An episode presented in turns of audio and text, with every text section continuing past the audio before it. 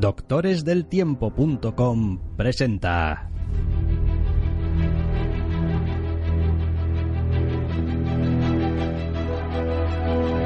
Entre cómics.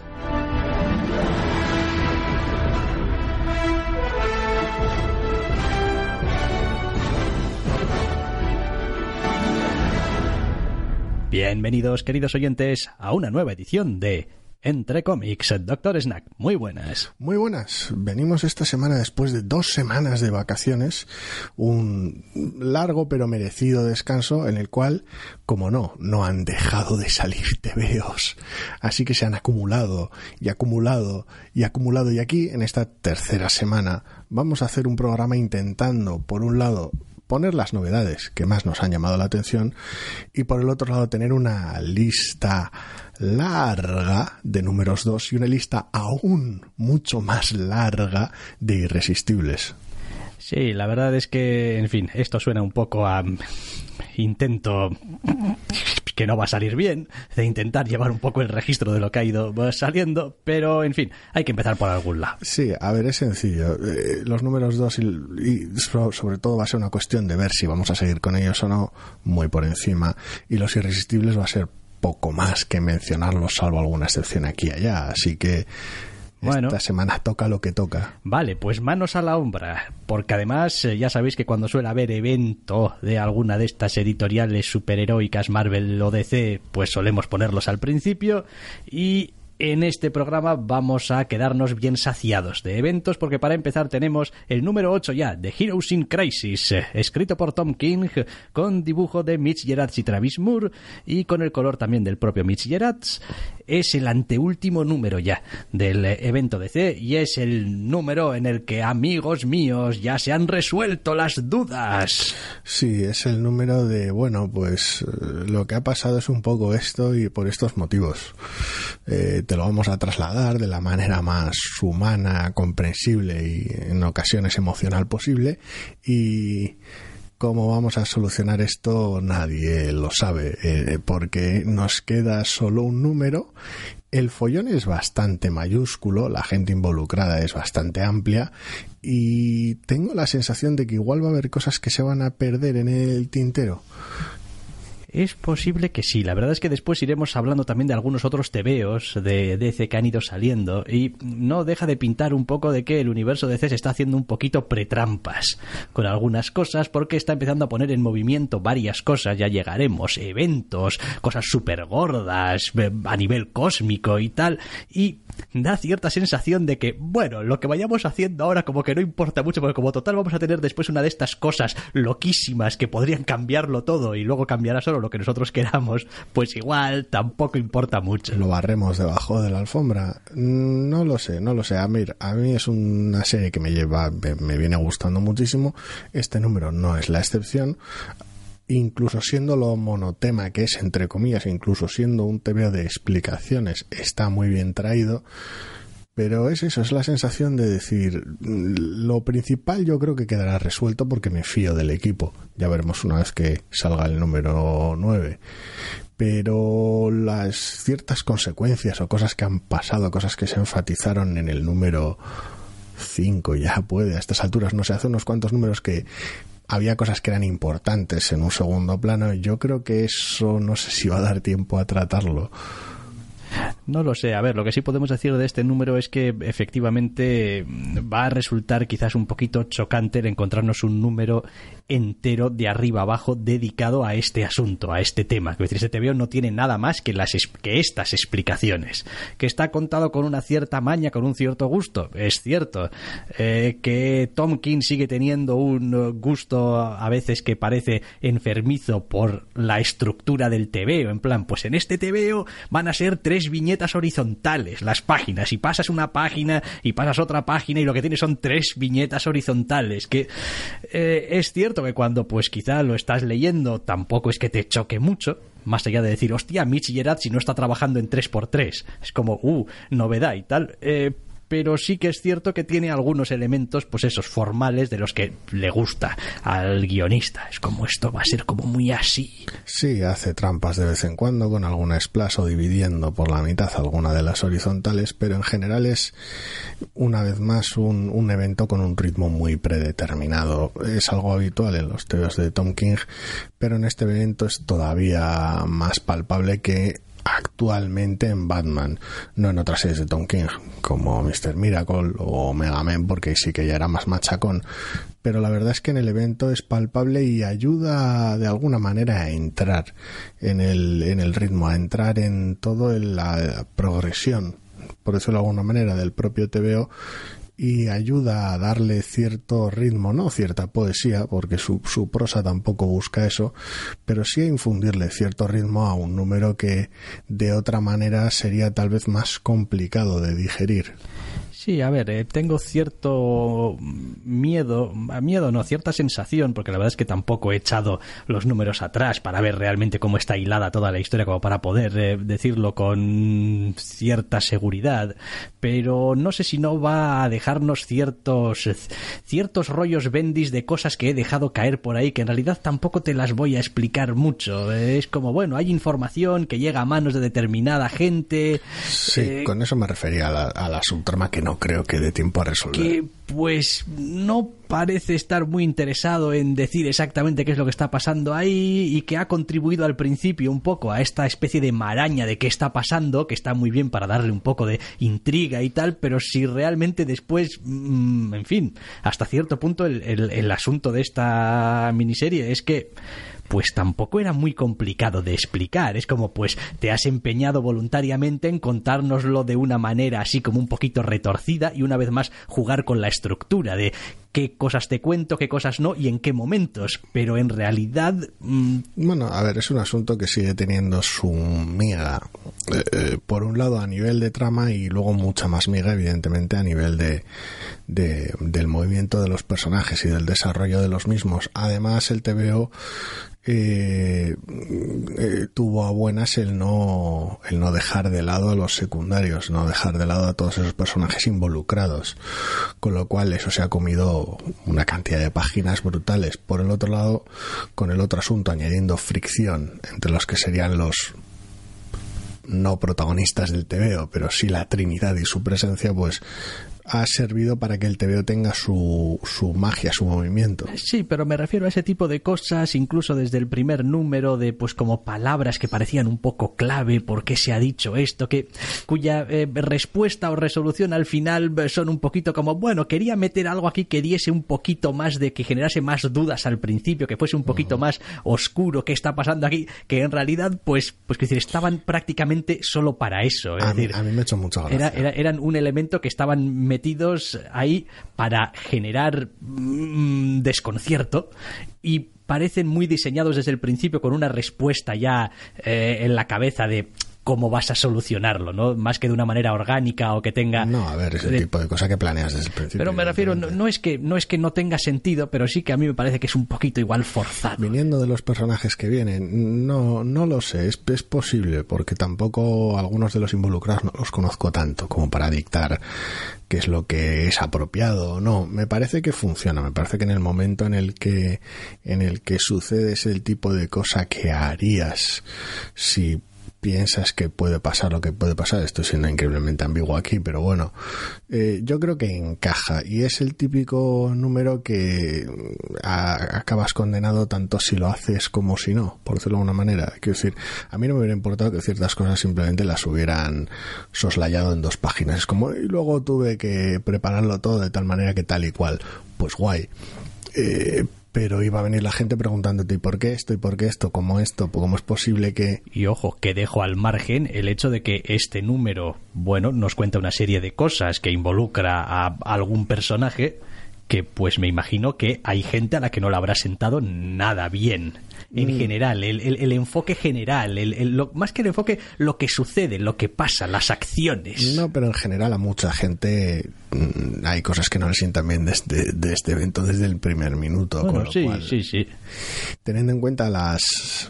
Al, al menos, al menos creo que es más o menos el listo Tom King y quiero decir, entre comillas, y insulta potencialmente siempre al- a la misma parte. Es como en vez de voy a enfadar un poquito o bastante a todo el mundo, creo que potencialmente puedo enfadar mucho, pero bueno, solamente a estos. Si potencialmente puede enfadar a mucha gente con su Batman, aunque a nosotros nos encante, pues yo que sé, porque fans de Batman los hay paladas y muy diversos.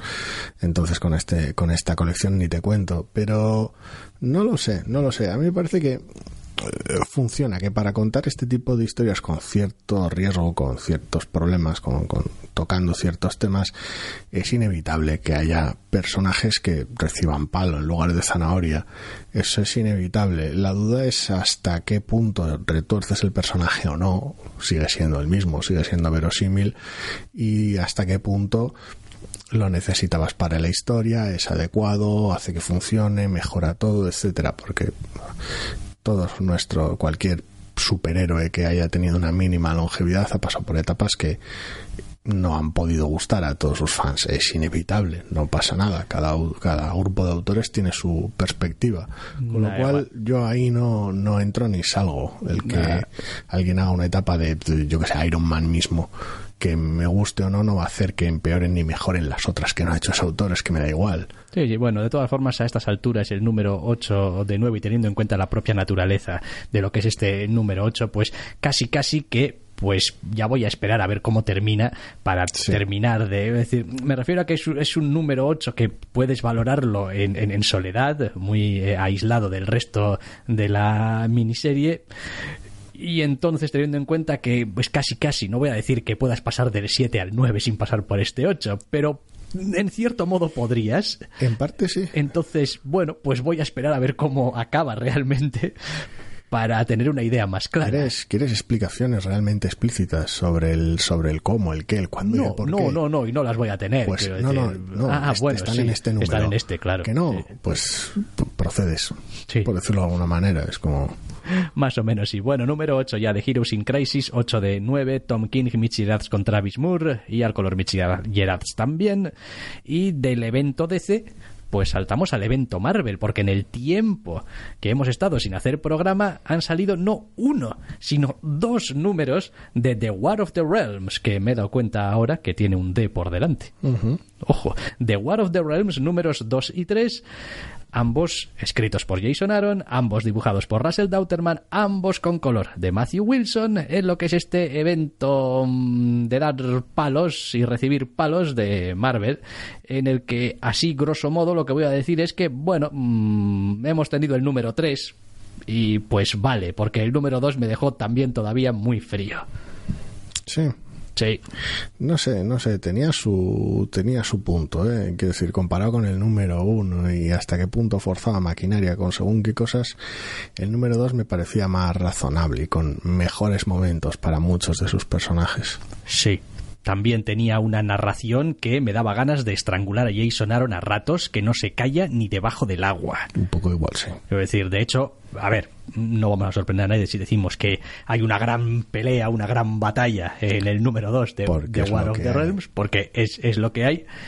Pero si realmente quitásemos el texto, que va en sus cajas de texto, en gran parte del TVO no hay diálogos, son escenitas, momentos de batalla, de, y además muy diseccionados y muy separados por los personajes, digamos, superhéroes que salen combatiendo. Es como, pues vale, quiero decir, pues vale, tu narración me lo está uniendo, pero en realidad esto es un montón de momentos chiquitines aquí, dándome un poquito la brasa y la situación general. Luego va cogiendo un poquito de marcha y por eso digo que el 3 también me, me ha gustado un poquito más, eh, porque me parece que deja de ser esta historia que te estoy contando, hijo, acércate aquí al fuego, para que y empieza a ser su propio TVO, que te cuenta la historia. Que sí, sí, son las cosas que están sucediendo, no te las están tanto contando. Tiene sus momentos de narración, ¿eh? Cuando tiene que hacer un repasito en la zona central del TVO por, bueno, y vamos a conectar con los distintos partidos de fútbol, a ver cómo va en cada campo el partido, pues ahí mete, mete un poquito de narración de apoyo. Luego tiene algunas cosas un tanto extrañas acerca del diseño de los personajes, que es la típica cosa con la cual te puedes pillar el dedo en este tipo de eventos. Y Dauterman se pilla el dedo en alguna que otra ocasión aquí o allá, de decir, bueno, tengo que dibujar a unos 50 o 60 personajes de Marvel a lo largo de estos números y todos tienen más o menos presencia o continuidad en distintas colecciones. Algunos me los conozco de memoria, pues los habituales de Thor, y otros no los he tocado en la, en la vida. ¿Cómo está ahora mismo cada uno? Además, con lo que pueda pasar en los tie a la hora de diseño y dónde está cada uno. Y digamos que el TVO tiene algún que otro patinazo raro. No lo sé, no sé exactamente a, cuál, a, qué, a quién te puedes eh, ¿Hay alguna referir. cosa rara con cómo lleva Dauterman a Daredevil en general? Sí, pero es que creo que es más una cuestión de, de, de, de- estilo. Pero ahí es una, creo que es una cuestión de estilo, no sé hasta qué punto se encuentra cómodo con el personaje, una es decir, un incluso a veces rara. su Capitán América tiene una pinta un poco... Sí, Felizonia. igual, igual son, igual hay ciertas prisas con el evento y ahí y estamos, y estamos quemando etapas demasiado rápido. Pero principalmente cuando me refiero a eso me refiero sobre todo a Veneno. Ah, bo, Porque su colección, la no, cual llegará ya. luego ya en Sí. los irresistibles ya tiene, es un tallín con War of the Realms y pues al personaje le pasan cosas. Y digamos que visualmente como está Veneno ahí, no digo por simplemente el estilo de los autores, ¿eh? a cómo está Veneno en las páginas estas, no tiene ni pies ni cabeza. Ya, bueno, yo qué sé. Tiene ese tipo de, de cosas de evento, de decir, eh, pasa en todos. Sí. Pasa en todos, colores de capas, de doctores extraños, pero es inevitable. Sí, a ver. Como tal, el evento es puro cine de palomitas. Sí, lo cierto es que no está mal. Es como, pues, vale, bien. Lo que pasa es que, no sé, es como quizá estoy perdiendo un poquito eh, la, capacidad de disfrute de estas eh, historias un poco tontorronas, de, ¡guau! Vamos a pelearnos todos, no sé. Últimamente todas se me quedan un poquito cortitas, como, jo, pues vale, y se pelean y tienes unas escenas de, de, de combate y tal, y es todo muy colorista. Y oye, adoro a Dauterman y a Matthew Wilson y adelante, pero Es una cuestión de, de, problemas, básicamente. Eh, cuando son realmente compactas, cortas y demás, suelen funcionar relativamente bien, mejor o peor. Pero es que además, eh, a estas alturas, eh, se hace muy complicado enfrentar un evento de este tipo de esta escala, es decir, vienen los malos a pegarte, pues vamos, contraatacamos y nos pegamos. Quiero decir, es muy complicado afrontar algo así cuando sabes que estás manejando cero riesgos, cero consecuencias, porque te veo de superhéroes, vas a retconear todo lo que te apetezca, remover lo que sea, personajes, algún personaje secundario desaparecerá, otros cambiarán de estatus, quiero decir, entre con las previews y demás, hay cosas que ya te vienen de adelantado antes de que te leas el TVO, con lo cual en general la sensación de emoción es nula. Si a eso le sumas ya, pues la fatiga en general con la idea es curioso hace porque que estos TVOs sean complicados. Porque los eventos de Marvel era una de las cosas que esperaba con más ilusión cada vez que salía este el evento de este año y con el paso de los años es una de las cosas que me provoca más indiferencia. Desidia, es como, sí. bueno, pues ya estoy leyendo unas colecciones en Marvel que me gustan, me estoy contento con las dos o tres que estoy leyendo y bueno, pues ahora va a venir el evento y me va a contar una historia de Chichinabo donde pues alguien se pegará con alguien. Vale. Antaño puede que un evento fuera el momento de leer algo grande, a lo cual no estabas acostumbrado, y la oportunidad de que ciertas colecciones cambiasen de status quo y aquellas que no con las que no terminabas de conectar recibieran sangre fresca y de alguna manera revitalizasen durante un año más el mundillo.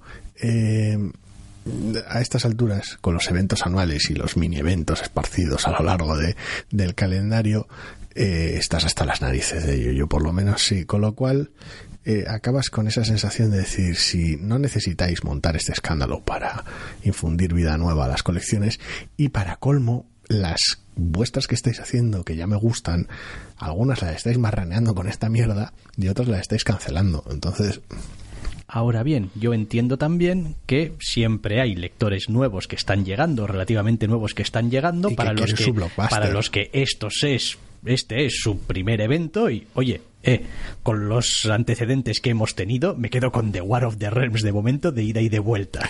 Sí, porque en años anteriores hemos tenido unos eventos que, madre mía, el amor hermoso. Entonces, pues este, pues vale, no tendrá una carga dramática perfectamente equilibrada, un tono perfectamente hilvanado, eh, pero es verdad que es un espectáculo para la vista y que pues es, es ligero y que sabemos qué es lo que hay. Aquí están los malos, aquí están los buenos, vamos a ver cómo lo solucionan. A mí me da un poco de pena que no abracen completamente el concepto. Quiero decir, es como si vas a hacer un, un TVO que sea una especie de blockbuster veraniego, hiper loco, súper sobrado, con, con un montón de peleas y un montón de personajes juntos a la vez, hazlo realmente a lo grande, da esa sensación de que, de que importe, por decirlo de alguna manera, hazlo vibrante, hazlo rápido, hazlo compacto, si hace falta, planealo con algo de tiempo y sácalo en un solo tomo de golpe, haz cuatro números, cinco, algo, algo rápido, algo impactante.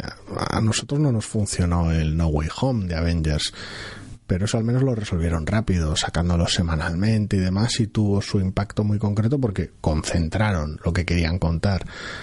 Si quieres hacer un blockbuster de este tipo, yo, al, margen de que Jason Aaron en este caso fuera inevitable porque es su trama de Thor de hace 200 años, eh, yo no, no, pondría a Jason Aaron para ese tipo de TVO. Pero al margen de, las consideraciones de este evento en concreto, para un blockbuster yo creo que lo haría lo bestia. Quiero decir, es como hazlo rápido, que tenga impacto, abre fuerte con un número 0, un número 1, termínalo en 4 o 5 números y ya está.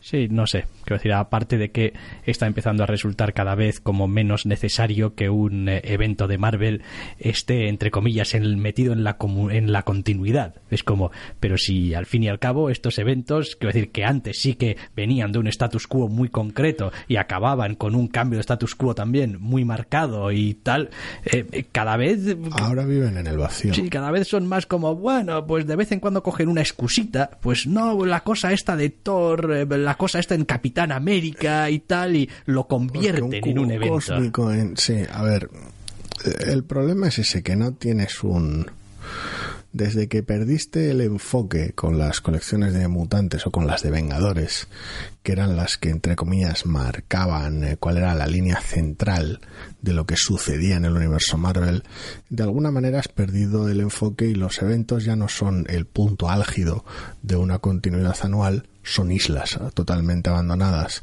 lo cual le hurta todavía más eh, el impacto al TVO y cuando es un blockbuster le hurta aún más, porque claro, no hay un epílogo, no hay consecuencias de impacto más allá de sí, cierto personaje va a tener ahora no sé qué nombre o poderes o vamos a cambiar aquí, esto allá, vamos a mover un par de fichas y sobre todo y lo más importante, no hay build up, no hay nada que te lleve hasta el evento y digas, boom, es la culminación de algo, no, es como, pues este, este mes está el número uno de esto que empieza y de repente pues mamporros desde el principio a, a lo bestia y ya está, y es como no ha habido viaje hasta aquí es eso, no llevo leyendo por decirlo de manera, una colección sólida de Vengadores que haya construido hasta aquí, una colección sólida. Alguien te podría decir que has podido estar leyendo Thor, pero Thor, pero Thor, como arrancó con Mike del Mundo y con Jason Aaron el arco, iba de otra cosa, en otro estilo, con otro tono totalmente distinto, que si se hubieran continuado con el tono y con el grupo,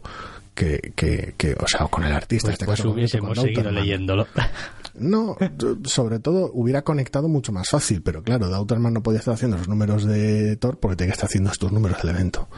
En cualquier caso, quiero decir que nadie se prive de ver aquí a Russell Dauterman dándose un homenaje con un montón de personajacos, de un montón de cosas de los Días de Reinos y pues locuras similares, porque, hombre, pues sigue, sigue teniendo su atractivo. Sí, es a ver, es divertido. Simplemente espero, no sé cuántos números son, espero que no se alargue. Pues no lo sé, si te digo la verdad, no me acuerdo si dijeron cuántos números iban a ser, pero supongo que serían seis o siete, como siempre, vaya. Puf. Eh, vale, esto era, mm, decíamos, eh, The War of the Realms, números 2 y 3 de Jason Aaron, Russell Dauterman y Matthew Wilson para Marvel. Y vamos a empezar a entrar ya en números 1. Números 1, eh, como por ejemplo este de Image titulado Ascender. Ascender número uno de Jeff Lemire y Dustin Nguyen, que, pues, en fin, es una continuación, probablemente algo más que espiritual, de Descender. Sí, no, no sé si le puede llamar directamente secuela porque el último número de Descender que leí creo que fue el segundo o el tercero. Eh, lo es, en realidad. Lo es, en realidad.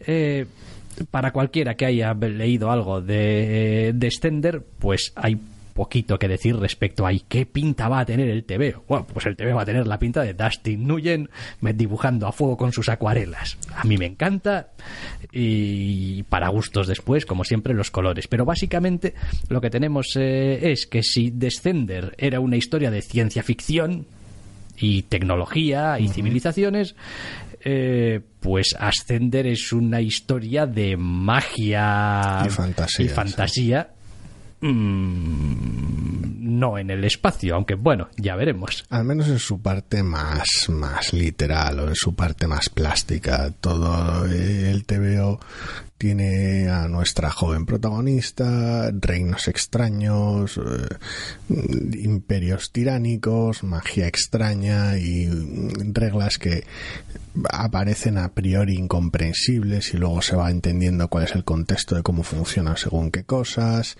eh, pequeñas rencillas, pequeñas, grandes rencillas, venganzas y, e, e, ideales diversos y pues tu cliffhanger clásico de, de tal vez es el momento de poner en marcha un viaje del héroe. Esto es una sensación muy extraña y cualquiera podrá trazar paralelismos con el arranque de Descender, pero de alguna manera eh, el TVO funciona mejor que el recuerdo que tengo de descender. Quiero decir, aquí ya evidentemente hay años de por medio, con lo cual mm, mal vamos en ese aspecto directamente simplemente por lo que yo haya cambiado en estos años, pero me parece que incluso con la manía de ponerle nombre y recuadrito con explicaciones a cada uno de los lugares que se visitan, eh, me parece que fluye bastante bien el TVO. Ahora bien, al final termino el TVO y admiro el arte de Nguyen, eh, admiro lo bien hecho que está y no me interesa lo más mínimo. A ver, em, juega con unas armas que son a su vez favorables y negativas.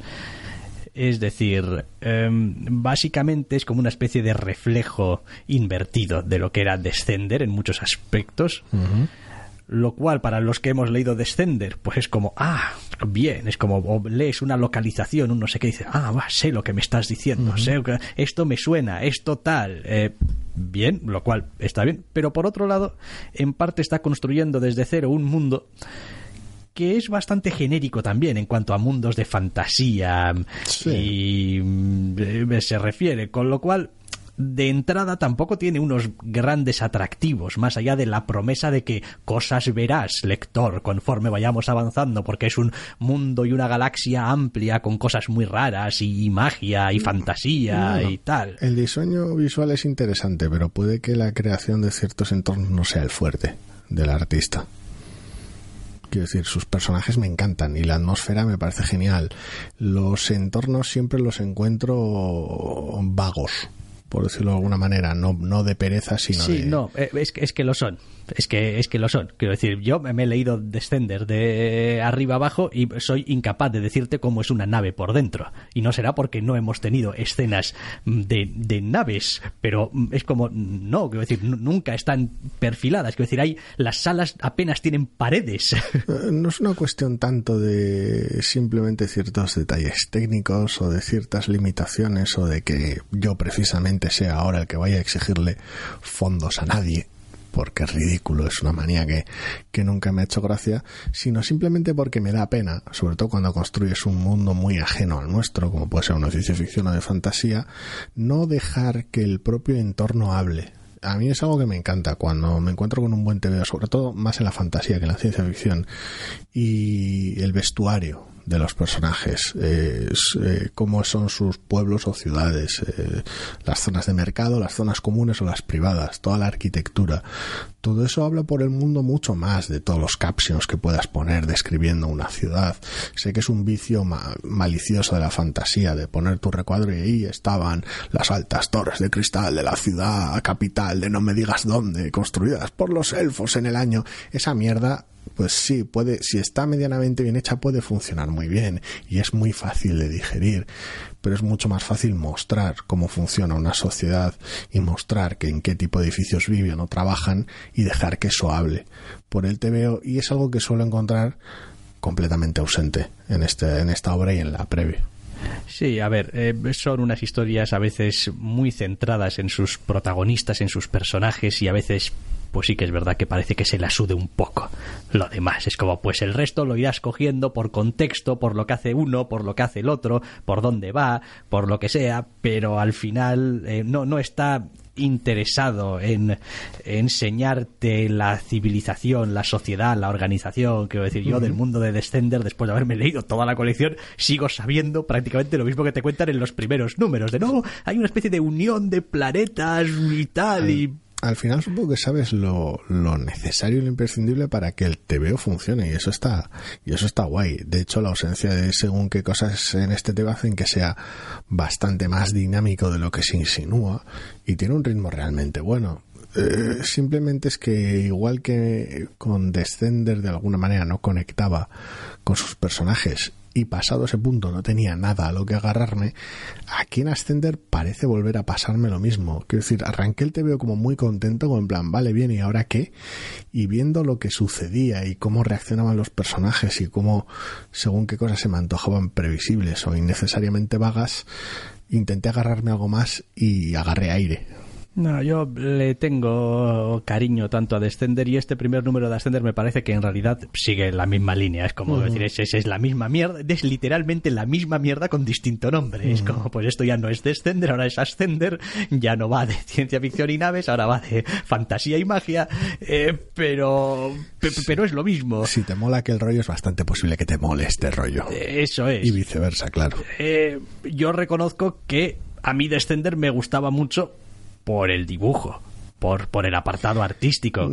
que hay ciertas cosas de los robots y demás que te gustan, ciertos temas que te gustan que se toquen. Eh, pero reconozco que había lagunas en Descender, de, quiero decir, como, como construcción de en plan, pues me he pasado aquí treinta y tantos números, no sé cuántos eran, eh, pero creo que eran treinta y tantos números, contando esta historia y, joder, lo poco que sabes realmente. No había no, era un disfrute carente de fricción. Eso es, eso es como, no, pues bien, lo disfruto, está bien, pero, y de hecho eso provocó durante algún tiempo que, pues como, ah, ha salido otro tomo de Descender, sí, bueno, ya, ya, quiero decir, cuando acabe, cuando acabe, que es lo que dices, como cuando acabe ya cogeré los que me faltan. Y los últimos, como dos tomos, me los entaqué, pues ya una vez que habían salido pues, todos. Y tal, es como, pues. Sí, no había una sensación de urgencia, vaya. Eso es. Todo bueno.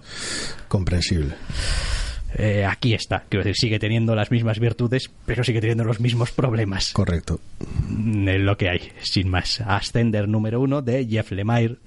Escribe y Dustin Nguyen al arte para Image, una nueva colección que pues supongo que andará también, aunque no lo han dicho, pues en parecidos términos de treinta y tantos números a cuarenta. Bueno, nos harán dar muchas vueltas, seguramente, a los que nos quedemos por ahí eh, pendientes. Vale, nos movemos de Ascender número uno a Ghost Tree número uno, escrito por Bobby Curnow, con dibujo de Simon Gane y con eh, Ian Herring y Becca Kinsey al color. Es un TVO de IDW. Y la verdad es que es un TVO que lo abrí y dije, oh Dios mío, este es el dibujante de No son como nosotros. They are not like us. Le tenía perdido completamente la pista. ¿Qué habrá pasado? Dije yo entonces, pero ¿qué pasó con No son como nosotros? Porque hace la leche de tiempo que no he visto que no he visto un tomo nuevo y pues eh, me fui a la página de Image y pues al parecer estaba cancelada en el número 17. Y pues hasta que creo que el 17 ni llegó a salir. es el mismo, es Kengarin, es el mismo. ¿Eh? Porque Simon Gane. Perdón, sí, sí, sí. Sí, sí, sí, sí es el mismo. Es, el, mismo. Es el mismo porque dije, hostia, este es el de... Y fui a buscarlo específicamente. Va, igual me estoy confundiendo porque ese señor debería estar haciendo, dije, eh, iluso de mí, debería estar haciendo They Are Not Like Us. Eh, y dije, no, pues si Are Not Like Us hace como año y medio que no ha salido un número. Sí, sí que es su estilo, sí. Eh, y es un TVO que me ha caído bastante simpático, aunque todavía no tengo muy claro si realmente es un TVO decente. A ver, decente sí, pero eh, no, no tengo muy claro si no me está vendiendo una moto de la que me voy a bajar más bien pronto que tarde. No sé, es raro porque incluyendo el anterior Ascender vamos a hilar varios TVOs de, de fantasía eh, seguidos y en este caso este tira, tira más hacia un terreno familiar en ambos sentidos, tanto en el aspecto de nuestro protagonista y las vicisitudes con su familia y su abuelo, y en lo familiar porque de alguna manera pasea por territorio conocido.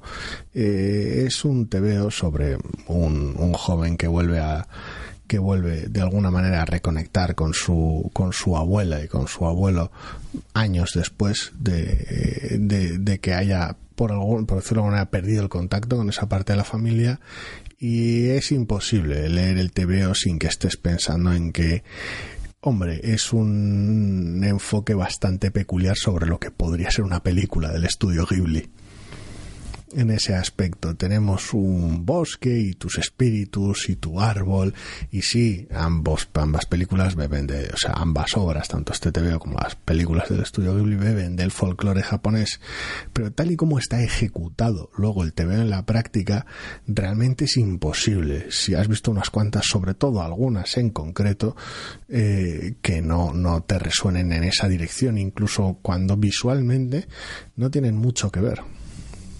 Eh, eh, sí, a ver, eh, dicho de manera muy brusca, la diferencia es que yo lo que me cuentan normalmente desde el estudio Ghibli, pues el 80% no sé de qué cojones me están hablando ni lo que está pasando, lo cual no quiere decir que no lo disfrute, pero hay muchas cosas que es como, pues soy totalmente ajeno a esta puta cultura vuestra y no entiendo la mitad de las cosas que me estáis contando aquí. Es decir, no sé, qué tipo de espíritu folclórico claro, es este aparte de que aparte de que pues soy capaz de interpretar las imágenes que me estáis mostrando, pero soy incapaz de interpretar el sentido digamos, que tienen muchas de las cosas, aquí es mucho más cercano, es mucho más sencillo, es mucho más eh, culturalmente cercano, quiero decir, a lo que yo entiendo y es todo más entendible para mí. Por ahora, al menos, Wayward también tiraba muchísimo de folclore japonés, pero de alguna manera lo dosificaba y lo enmarcaba en, en, pequeñas píldoras, por decirlo de alguna manera.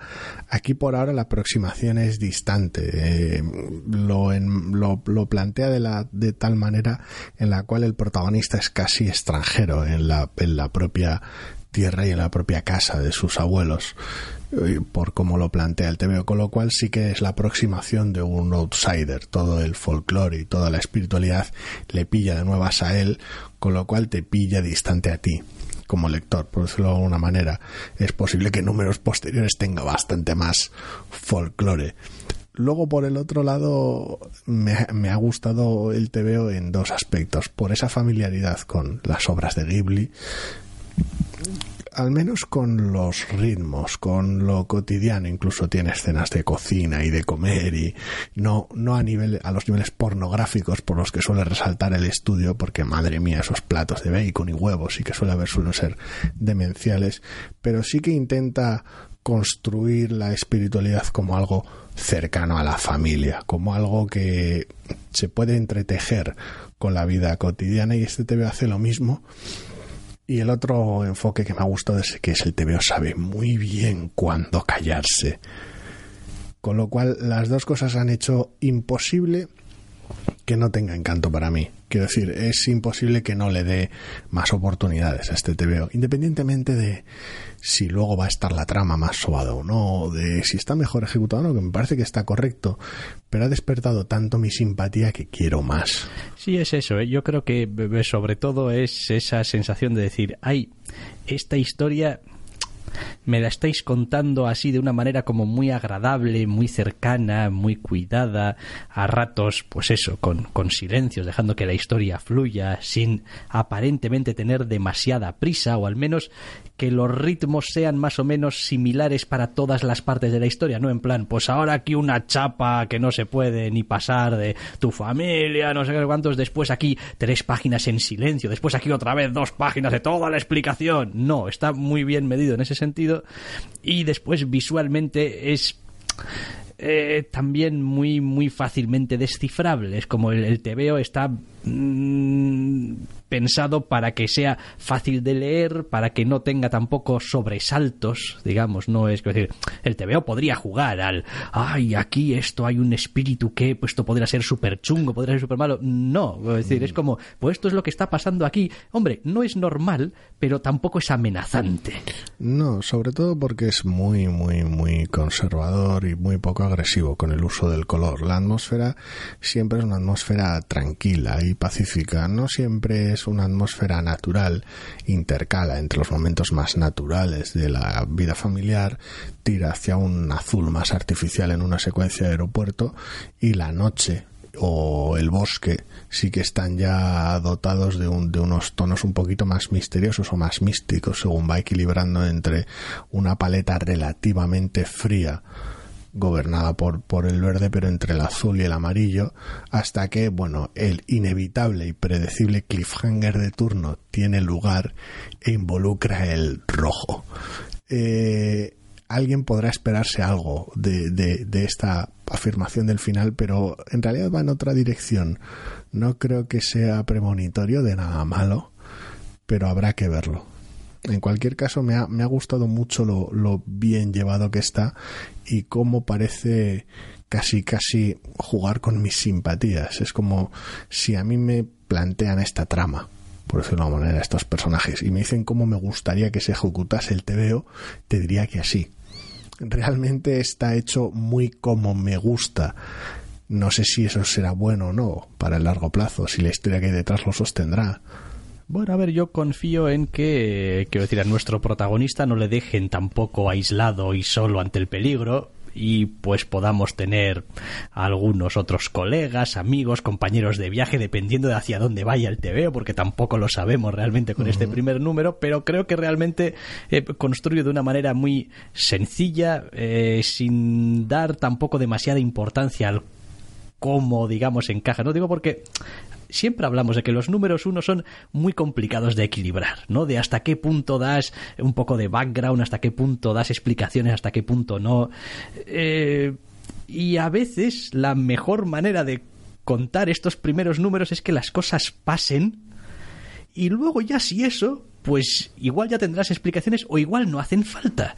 Yo no hace demasiado creo que leía a, a alguien eh, en internet, no sé, creo que se refería un poco a los mangas en general, mira que generalizar así, pero bueno, como diciendo, no, es que a veces eh, es acojonante cómo son capaces de eh, ejecutar de una manera maravillosa dramas más normales que la mierda, más vistas que la hostia, eh, que dices tú, pero ¿qué me estás contando? Y luego resulta que lo que importa no es realmente eh, esos, esos elementos de lo que necesitas saber sobre los personajes, sino lo que pasa y cómo lo estás contando. Es como, y, y ya está, y con eso basta. Rara vez importa el qué, normalmente importa el cómo. Da igual las veces que digamos que un, te que un tema post-apocalíptico tal vez no nos interese o que según qué cosas no nos llama la atención que bien contado está bien contado y punto. Sí, sí, no, yo la verdad es que leí ese TV y eh, dije, vale, ok, de ti me voy a acordar. Sí. De ti me voy a acordar, ya veremos hacia dónde vas, ya veremos cuánto duras, esperemos que el, el pobre dibujante tampoco tenga la negra y se acabe cancelando también. A mí me llamó mucho la atención, desde luego. Pero bien, bien, vaya, además de lo que hemos ido teniendo, claro, han sido como tres semanas y tal, que ha habido, ha habido mucha gorra, ¿eh? las cosas como son. Eh, este dices tú, no, este, este está bien. Vaya, de hecho, a ver, bueno, vamos a tener un poquito de todo en estos números uno, pero creo que esta primera parte, digamos, de los números uno son los más eh, potables. Eh, Ghost Tree, número uno de Bobby Curnow, Simon Gane, Ian Herring con Becca Kinsey para IDW. Y nos vamos a ir a continuación otra vez a Image con Gogor, bueno, no sé si se dice, creo que se dice Gaugor, creo que en algún momento eh, especifica Sí, cómo se pronuncia. go- Gogor. Gogor número uno de Ken Garing, que él se lo guisa y él se lo come. Sí. Y yo he de reconocer que de todos los eh, tebeos que he leído en esta última jornada, el que me ha parecido que tenía más eh, encanto y más personalidad y que estaba ejecutado de una manera de estas que dices tú, pues qué fácil parece que lo haces, pedazo cabrón, es este. Es el TVO fácil, sin duda alguna. Seguimos con nuestro tercer y último TVO de fantasía de, de, de la tanda de esta semana, curiosamente, en la cual es tan sencillo como tener a un joven con una misión, básicamente, desde, desde el minuto cero del TVO, con un cometido. Y a partir del desarrollo del cometido ya se irá viendo de dónde viene el cometido, eh, qué papel juega él, cómo es el mundo que le rodea, cómo le afecta lo sucedido, eh, todo en este primer número. Y las consecuencias de, lo- de los actos que se van dando en este primer número tiene lugar el cliffhanger y a partir de ahí ya veremos, por decirlo de alguna manera. Es un TVO que va como la seda, fluye con una facilidad tremenda.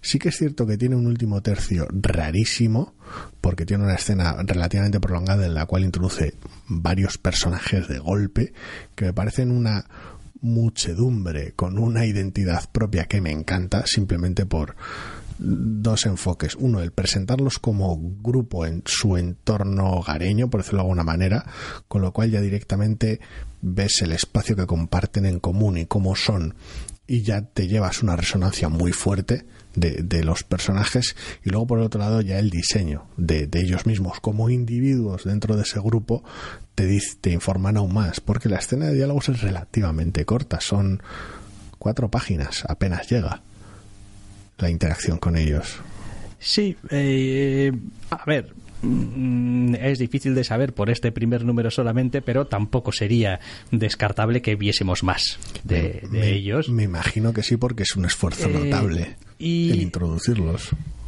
Y creo que en realidad este hecho de introducirlos a todos juntos, eh, que parece, quiero decir, vale, te obliga a ser de una concisión terrible y a tener que diferenciarlos de una manera eh, visual y en cuanto a cómo hablan y todo de una manera muy terrible, pero al mismo tiempo, entre comillas, es como si te hubiesen dado ya eh, el, grupo hecho.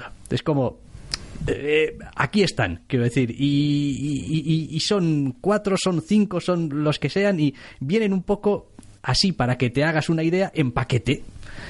Y quiero decir, ya los irás o ya los iremos diferenciando, pero para tu protagonista y tu lector que acabas de conocerlos, y esto suele pasar mucho también cuando, cuando eh, conoces gente nueva, cuando te presentan de golpe a cuatro o cinco, pues en tu mente son un poquito indivisibles, porque te los han presentado toda la vez, en el mismo contexto, el mismo día, eh, tal, y pues, pues ya está, están ligados en tu mente, digamos, ad eternum a que pues los conociste y estaban ahí todos de juerga, jajaja, ja, ja, y esas primeras impresiones eso es, y, y creo que está, que está muy bien. Yo es un TVO en el que sinceramente tengo esperanzas o a ver, tenía esperanzas, no, no, no me ha, me ha roto totalmente un poco llegar al final del TVO.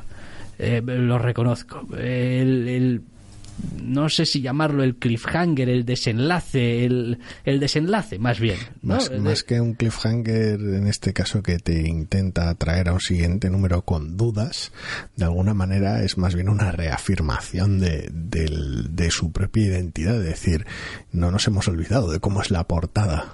Ya, eh, pero me ha dejado muy roto. Es como no, no quiero que el TVO cambie demasiado a pesar del final.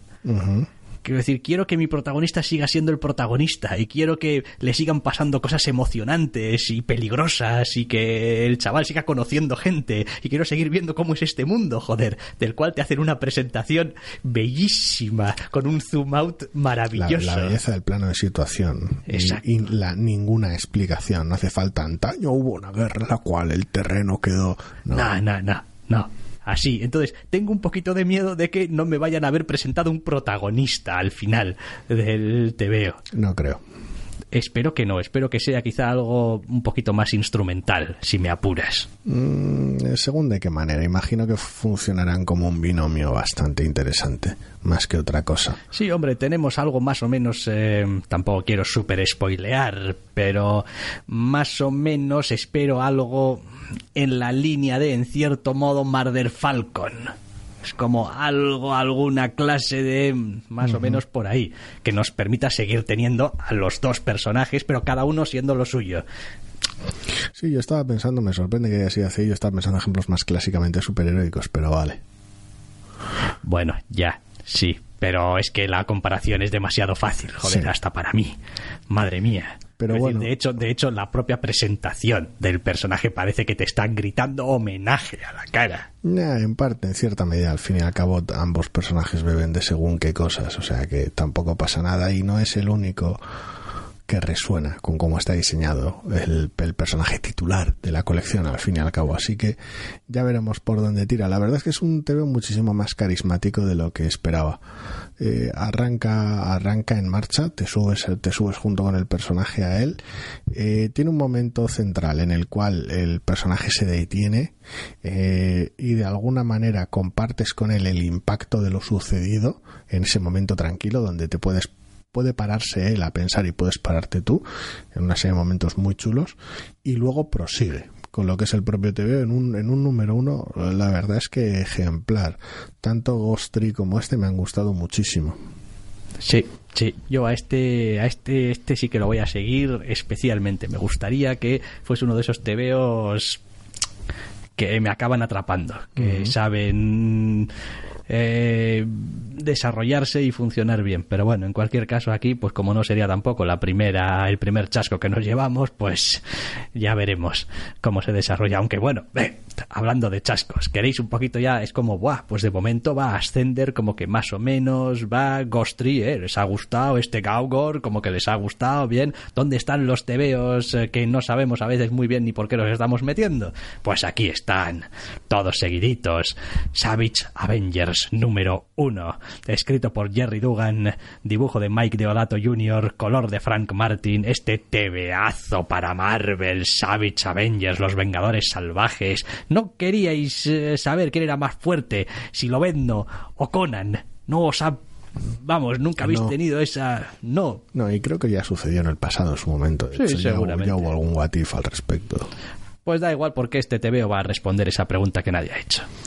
Eh, básicamente sí, eh, esta, esta especie de, vengadores salvajes eh, junta el hambre y las ganas de comer. Quiero decir, por un lado, el equipo está, está bien elegido, o sea, tener a Deodato aquí es evidentemente todo un acierto, pero al final consiste en combinar un poquito eh, los clásicos o las clásicas maneras de funcionar de un antagonista de Conan, con sus ritos y sus chungueces y sus magos y sus ambiciones locas, con el modo de funcionar de muchos antagonistas de los Vengadores, ese rollo mm, máximo, horrible, maximalista, chifladísimo, eh, para básicamente elevar las apuestas de lo que sería un enemigo de Conan. No realmente porque los enemigos de Conan no sean ambiciosos, sino porque, claro, no son ambiciosos ni ver superhéroe loco con lo cual no necesitarías de un grupo entero de Vengadores.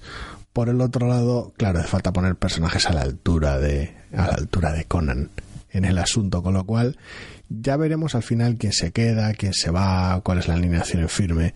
Pero bueno, hay unos cuantos durezas en la portada y sí, no es posiblemente el vengador que más acapara el TVO porque el otro personaje que más sale es Conan y joder, verlo todo llevado por Deodato no te hace más que pensar en joder, qué apropiado es todo, cómo es, es perfecto para este TVO que no me interesa nada.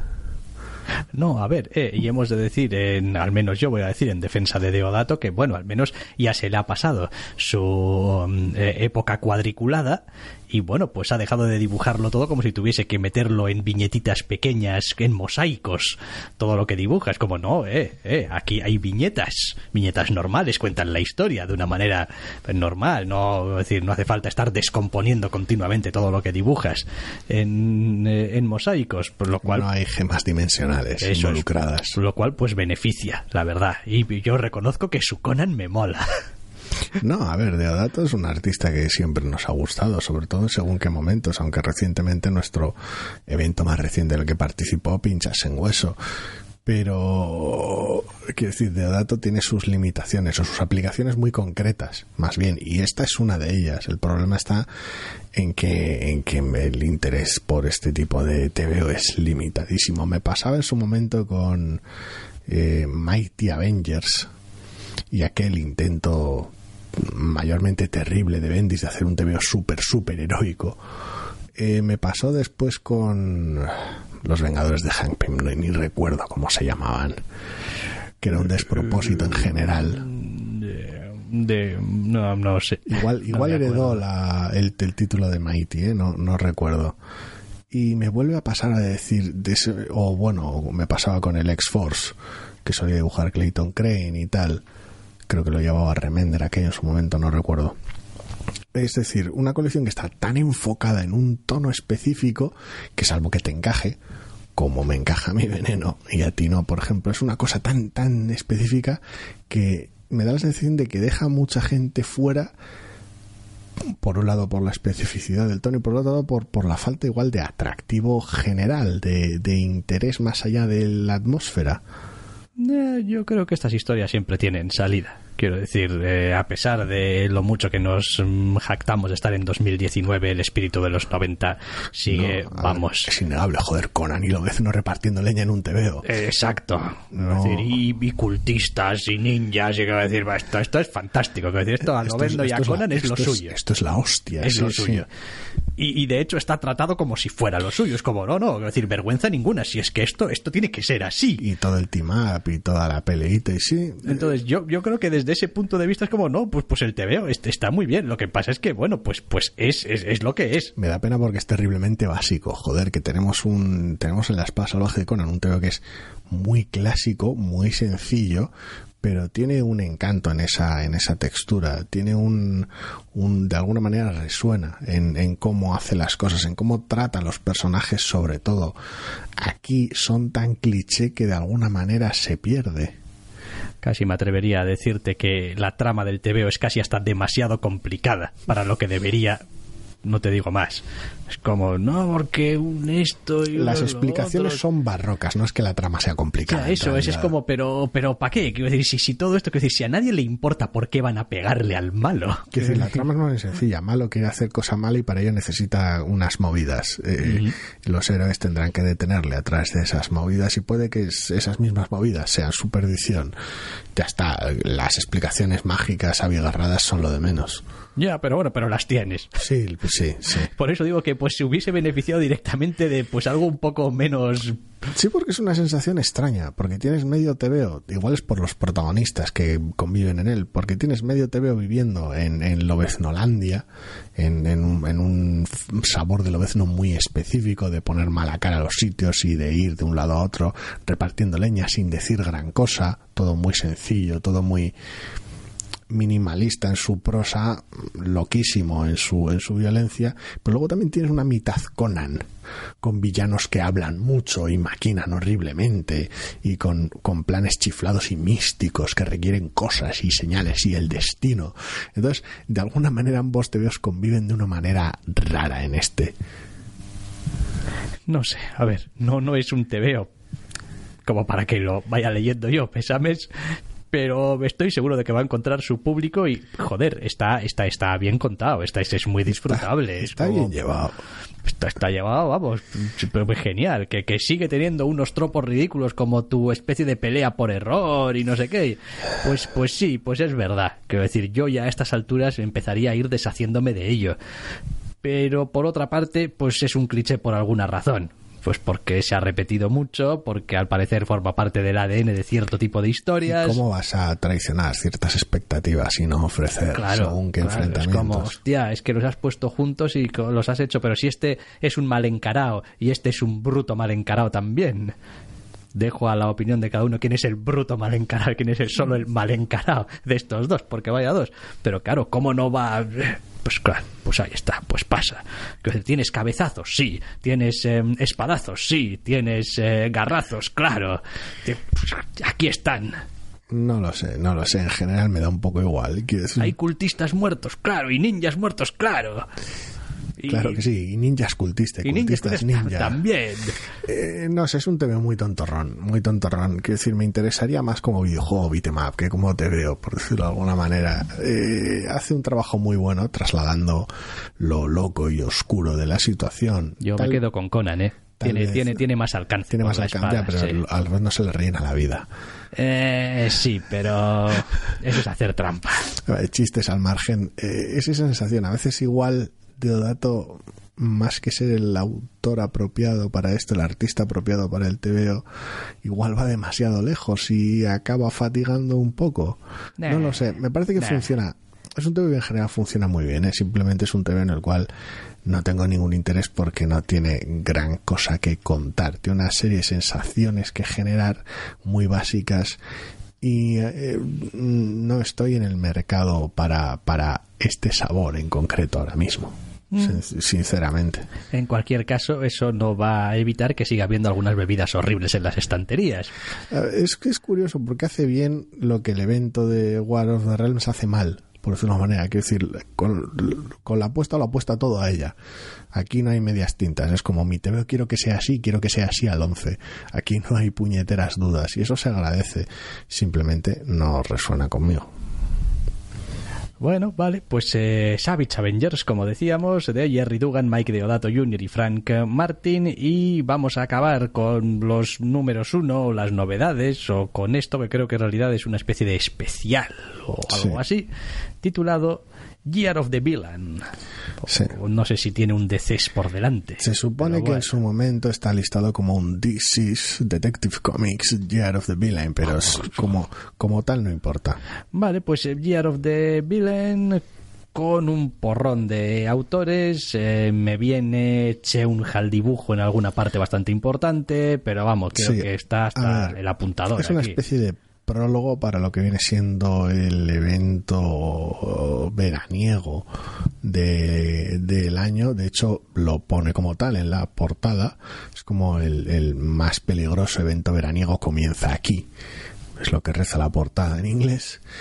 Y, y es un poquito un prólogo para, para las, las colecciones y los puntos que van a tocar el evento, que por un lado tiene como decías, a Jim Cheung en un- con un guion de Scott Snyder, en lo que viene, en lo que vendría a ser la historia principal y un par de historias de apoyo, entre comillas, de Bendis y Malef por un lado, que tener se me hace muy raro tenerlos en un evento de DC, y de Tinion y Manapul por otro.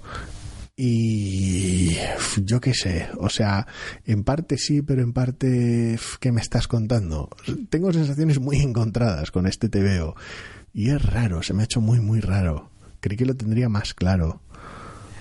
Yo les doy les doy un pase. Les doy un pase porque tengo la suerte de que en general todo lo que tiene que ver con el universo DC me importa bastante poco. Con lo cual, cuando viene alguien y dice voy a ponértelo patas arriba, digo, venga, sí. Dale. ¿Por haz- qué no? Dale. haz algo interesante en el proceso. ¿no? Eso es, va- vamos a ver qué es lo que sale de todo esto. Hay algunas historias, a ver, algunas historias, pasan algunas cosas en este TVO que huelen a engañifa o a, o a que va a ser eh, echado para atrás o rehecho o reinterpretado a las primeras de cambio, pero venga. Y el mero hecho de que el título del TVO sea el año del villano ya le concede eh, para mí un atractivo especial. Es como ellos mismos saben que esto va a durar como mucho un año. Es como haremos una gran historia, un no sé qué, y probablemente los villanos vencerán a los héroes y el universo DC será un lugar horrible durante un año, pero durante un año. Y sigue leyendo esto aquí y allá en Justice League, Justice League Annual y tal. Y... Sí, hombre, a ver, esa es la parte eh, me- evidentemente menos atractiva del TVO, pero eh, está bastante bien desde el punto de vista de, pues te voy a poner un poquito en situación, ¿no? Es como yo, por ejemplo, que, oye, mm, desde que acabó aquella cosa de mm, eh, Metal, fue, bueno, después de Sí. Metal fue mm, eh, la cosa esta que se traen con el muro de las pelotas que Sí, reventó. pero de ahí salí corriendo. Sí, correcto. Es como, ¿y, con todo esto qué pasó? Bueno, pues este TVO te hace un pequeño. Bueno, pues mira, así están las cosas ahora mismo. Hoy en día en el universo DC. Y, está bien, está bien. Es gracioso leer, leer, leer Batman número a número y estar tan, al mismo tiempo, tan desconectado de este tipo de fuegos de artificio. Pero bueno, es lo que decíamos eh, con War of the Realms. Es como, pues si has leído según qué colecciones habrá habido algún tipo de build-up, espero, supongo, rezo por ello. Sí, sí, no, con Lex Luthor han estado mareando la perdiz en TVOs y TVOs. Pero al no haber prestado mucha atención a Superman en lugar de a Action Comics o a la Liga de la Justicia en general, pues claro, este tipo de cosas sirven como puesta al día. Mis sensaciones mm, fraccionadas o extrañas, imagino que son inevitables, porque la tercera historia lo que tiene es un no voy a llamarla de relleno, pero tiene un, un enfoque muy específico. La segunda de Bendis y Malef trata una cosa muy, muy, muy concreta para dos personajes de la manera en la que a ellos les gusta. Y es solo la inicial de Snyder y la de Cheong que da un, un con colores de Tommy la que da un enfoque general sobre, oye, esto de qué mierda va y todo esto en veintipico páginas. Con lo cual, claro, eh, que sepa poco y que te quede, que te deje cuerpo raro es normal, supongo. La idea me hace gracia. Eh, no deja de ser un pretexto chorra para montar un evento de estos de ay, a tomar por culo todo, se va toda la mierda. Pero depende del tratamiento, podría tener potencial. Claro, que si el tratamiento depende de los guionistas de DC que no aguanto, pues mal vamos. Y que la historia inicial sea de Snyder y la de cierre sea de Tinion, pues no me hace augurar nada bueno. Bueno, a ver, ya veremos, ya veremos. Eh, de entrada, al menos, aunque lentos, van seguros con la cosa esta que ya se empezó en Metal y que se ha ido escurriendo a lo largo de ligas de la justicia, semieventos y tal. Bueno, pues el asunto sigue adelante y pues, se están ocupando de ello. Es decir, quizá no en ninguna de las colecciones, bueno, que ninguna de las colecciones, solamente leo Batman. Eh, mm, Action Comics. Eh, sí, y Action Comics también. Quizá no en Action Comics y en Batman. Aunque por ahí nos espera también nuestras cosas mm, pero han estado ocupándose de ello. Quiero decir, creo que la colección de la Liga de la Justicia viene siendo una fiesta meses y meses y meses con cosas en el espacio, cosas cósmicas, cosas loquísimas, los grupos aquellos diferentes que montaron en, su momento. Sí, alguna de las historias de hecho hace referencia, bueno, esto tiene lugar después de la Liga de la Justicia número patatín. Entonces, pues no tengo yo nada en contra de todo esto, que al final pues va a ser un poco de aquella manera. Pues bueno, es que hay algunas historias que pues a veces no tienes más maneras de hacerlas que de aquella manera. Depende de cómo se publique, ya veré cuánto caso le hago. Quiero decir, en cuántas colecciones haya que perseguir la idea. El problema que le veo es que está intentando ser, a ver, o tiene pinta desde la ignorancia de no haber seguido ¿eh? Eh, las colecciones donde se han ido eh, sucediendo las cosas, tiene cierta pinta o a mí me deja cierto miedo de a ver si vamos a tener aquí un Infinity de Marvel, en el sentido de, vale, tenemos una gran amenaza cósmica, tenemos una gran amenaza cósmica, pero es que además en la Tierra están pasando cosas. Y es como, bueno, y todos sabemos qué es lo que le pasó a Infinity. Que es como, mm, mira, sopas y sorber a veces no puede ser. Mira que le tengo mucho cariño ¿eh? a, a, Infinity. Pero al final, yo al menos como lector estaba deseando leer más hostias en el espacio y menos me estáis cansando la vida aquí con Thanos y su hijo.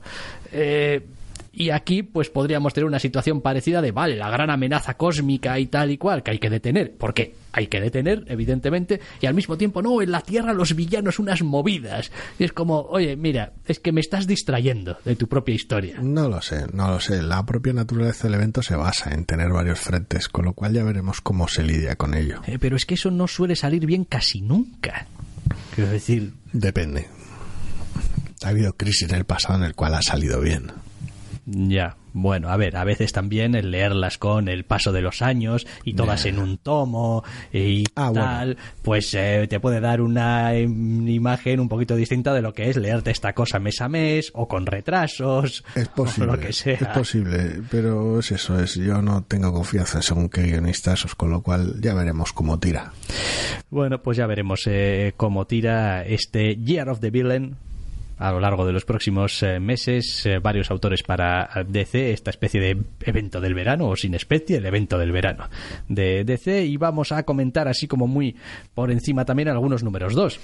Sí, eh, por un lado tenemos Assassination, su número 2, que a mí me hizo gracia el primero, y el segundo sigue en la misma línea, avanzando la trama, quitando en medio los personajes que no le interesan, y sigue manteniendo un tono interesante y un, y un ritmo realmente bueno. No es un cómic que destaque muchísimo, pero tampoco es un cómic que cometa graves errores y sus personajes tienen la suficiente energía como para hacer que sea interesante. Eh, sí, quizás sí, yo no voy a seguir leyéndolo, pero haya cuidado. Es uno de estos que está ahí, en la cuerda floja. Es los típicos que son los primeros que se caen cuando falta tiempo, ganas, pero, pero por ahora está guay.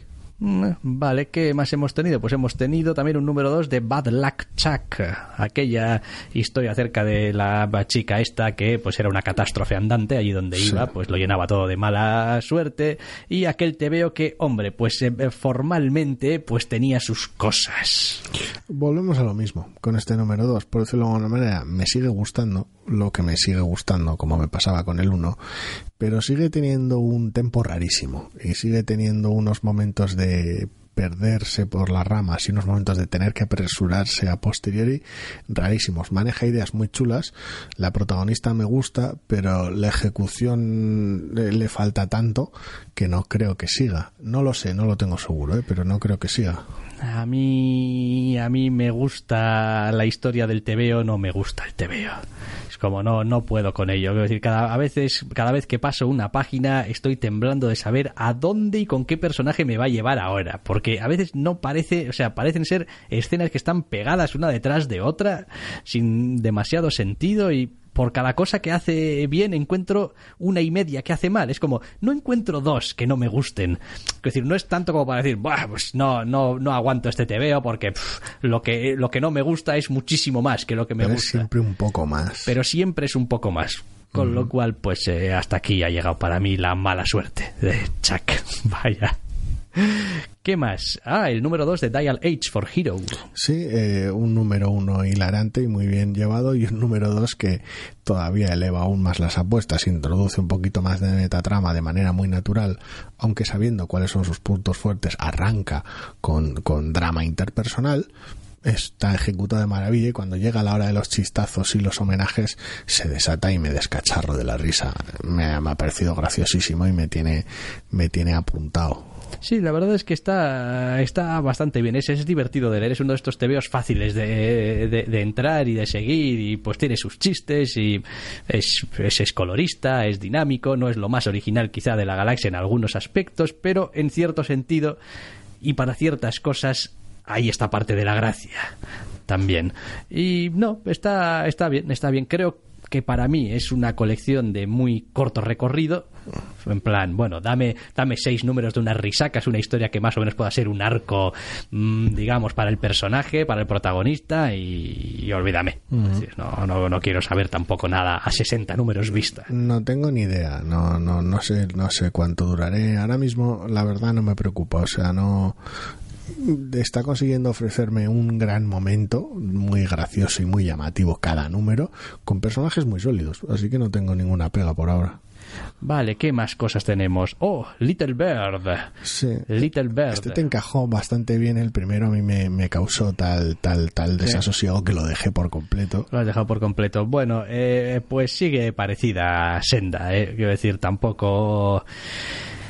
Hay un y, vuelve a ser un poquito para mí la misma sensación del número uno. Hay algo en la estética del TVO visualmente que me resulta muy atractivo, que me impele a seguir leyendo. Y es raro porque normalmente no te suele llamar la atención este tipo de, de TV un poquito más sucio. Pero hay algo, no sé exactamente el qué, que me hace querer seguir leyendo. Lo que pasa es que la manera que tiene de exponerte la información este TVO es una patada en la boca. O sea, lo hace, utiliza todos, todos, todos los elementos de, la bolsa de trucos. Es como escenas oníricas, claro que sí, eh, flashbacks, por supuesto, em, cambios de escenario para llegar a donde no podríamos llegar de otra manera, claro que sí. Total, para explicarte al final una historia que tampoco, quiero decir, que es de sota, caballo y rey. No y te están haciendo, o sea, están presentándote a los personajes y escenas concretas con los personajes que es posible que a medio plazo vaya a estar muy bien porque ya vas viendo por dónde van los personajes, pero no te da ninguna clase de contexto de ge- general de, de- de- de la trama, de la historia, del conflicto, digamos, en el que se está viendo involucrada la protagonista. O sea, bueno, hay unos, hay como una especie de cosas que es una especie de, mm, no sé, autoridad religiosa, mm, tal, que pues como que tiene a algunos muy descontentos o esclavizados o no está muy claro. Tampoco es como, son como los malos y hay otros que son como los rebeldes. Y bueno, los rebeldes como que siempre son los buenos, ¿no? Porque la protagonista no está con los de los religiosos, pues serán los buenos. Pero tampoco... No sé, a mí, a mí ya te digo, la historia me causó mucha fatiga en el primer número, el desarrollo y cómo terminaba, no, no, no me funcionó para nada. Visualmente es un TVO que me gusta, visualmente me parece que veo momentos aquí y allá de, de otros autores que, que me llaman la atención y me gustan, me parece una combinación bastante llamativa, no porque realmente a nivel visual se parezca a un TVO de Trazmur o de David Rubin, pero veo cosas aquí y allá de cómo se cuentan en este TVO que me gustan y que me recuerdan a, a ciertos enfoques que me, que me llaman la atención y visualmente me parece que es, que es todo un acierto, pero la historia que están contando me parece que no, no funciona junto con esos elementos visuales simplemente. Y, Sí, y no, me sé, interesa en No sé, no sé, no, no, no lo tengo, no lo tengo claro. Eh, a ratos es, a ver, es un TVO que incluso me hace eh, a ratos dudar, eh, de decir, a ver, igual, igual es que el TVO me está exigiendo trabajar un poquito más, ¿no? Digamos su lectura, es como, pues, eh, pero en el fondo creo que no. Creo que, que simplemente está contando las cosas un poquito voluntariamente Hay mejor forma que fondo, o al menos más. Sí, sí, es como, va, estás siendo un poquito obtuso en el modo de contar las cosas como dándote un poquito de aires, en plan, no, no, trabaja, lector, lo que no te cuento yo, imagínatelo, lo que no... Pero... No, eso está Eh. bien, pero claro, tiene que Eh. obedecer a una serie de... No lo sé, ya te digo, a mí me gusta mucho cómo hace las cosas, ¿eh? solo que me parece que están al servicio de una historia que no, no termina de funcionarme. Pero bueno, es posible, mira, este es un TVO que es posible que siga picando. Es posible que siga picando. Porque, quiero decir, por alguna razón eh, tengo esta especie de casi casi necesidad de que Ver- me guste, ver qué más de, de hay. ver qué más hay, de coño, sigue contándome a ver si ya acabo de encajar. A mí me suele pasar con temas que me funcionan visualmente como este, pero curiosamente este no es el caso. Bueno, pues Little Bird eh, número 2 y, hombre, nos quedan otro par de números doses. Uno es Spider-Man Life Story, número 2. que sigue con su revisionado década a década hiper loco mm, centrado en el bueno de Peter Parker y si el primero ya tenía sus diferencias con ciertos enfoques no canónicos, digo, de Spider-Man, sino de la idea general de Spider-Man y del universo Marvel en torno a según qué fechas, este es aún más loco, va un poquito más allá, eh, sigue utilizando elementos conocidos, pero les da un giro extra, a veces incluso rescatando cosas más allá de la década en la cual se ambienta y reinterpretándolas. Y es un tema que me ha gustado mucho. Sí, pero bueno, quiero decir, a estas alturas ya se ve que esto es un, no es un what if Es su propio rollo, sí, monstruoso, desde el principio lo era. tremendo, pero quiero decir, o sea, me refiero a que eh, no es bueno la historia que conocemos con uno o dos cambios aquí. No, no, no, no, no, no. no, no. Es los personajes que conoces y ahora estas movidas. Intentando que cada TVO abrace de alguna manera la década en la cual se con todas las sutilezas que puede haber de por medio se sitúa y a mí, a mí- a mí me ha encantado. Ah, está bien, está bien, está bien y, y además es eso, es otro TVO que no tiene tampoco ningún problema en decir voy a hacer del tema central de mi TVO este asunto y es como hostia pues más te vale que sepas lo que estás haciendo chaval porque ojo, porque porque te la estás jugando pero no sale sale airoso. Y me gusta, además tienen esa sensación de, de continuidad tangible. Incluso cuando pasan décadas entre número y número, tienen esa, esa sensación de que, de que no son una isla, no son fragmentos muy concretos de, de, de la historia de un personaje o de unos personajes, sino que todo forma parte de un hilo concreto. Y eso está muy bien. para colmo además, cuando ya dijimos en el primer número, ese estilo un poquito viejo, pero al mismo tiempo en parte atemporal de Bagley hace que funcione hasta ahora en las dos décadas que le han tocado. Sí, sí, funciona. Vaya.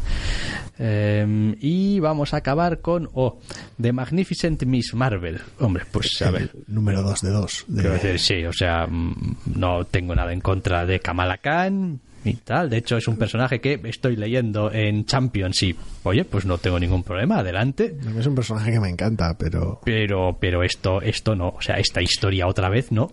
A ver, desde el primer número las tenía muy, muy complicadas para que continuásemos con esta serie. Una vez más, no sé muy bien por qué no, no funcionamos bien con Saladin Ahmed. No, no, no, sé qué es lo que pasa. En algún, en algún momento trabajar en una serie que nos encaje. pues eh, yo espero que en algún momento tenga, mm, eh, tenga su momento Alewin. Como te pasó con Alewin. Y de repente, hostia, unos Ultimates, hostia, un Immortal Hulk. Y... De repente me encanta esta serie tuya. Tú no me gustabas hasta ahora. Bueno. Es raro, no, no lo sé. A mí es un personaje que me encanta, pero tenía una, ya comenté en su momento, una serie de problemas brutales con el número uno de la serie y este número dos no lo, no lo arregla. Es más ágil porque se ha quitado cosas de presentación de en medio, pero no me interesa lo que está contando para nada. Vale, pues con este Miss Marvel, perdón, de Magnificent Miss Marvel número 2 vamos a dar por finalizado lo que son las novedades, por decirlo de alguna manera, que bueno, ya han pasado tantas semanas de algunas que pues bueno, cogedlo con pinzas y lo que vamos a hacer es entrar directamente porque tenemos un buen carro en Los Irresistibles.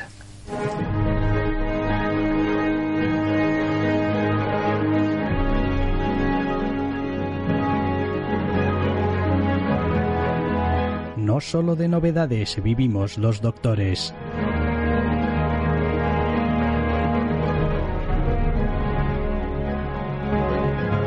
También leemos otras colecciones.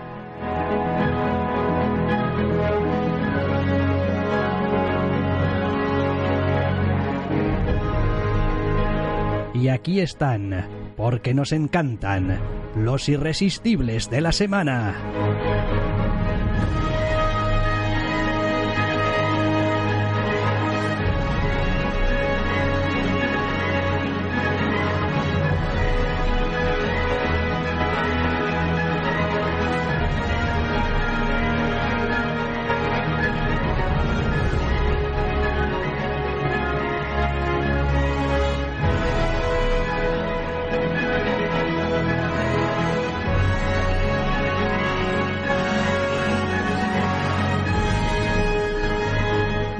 Pues vamos allá con los irresistibles, no de la semana, sino de las últimas tres semanas y me estoy casi descojonando porque aquí el doctor Snack ha contado cuántos tebeos son y son cuántos dices. Si no me equivoco, 28. Sí, lo sé, he contado por encima si no me equivoco, 28. Una lista bien larga, con lo cual evidentemente vamos a pasar de puntillas por ellos.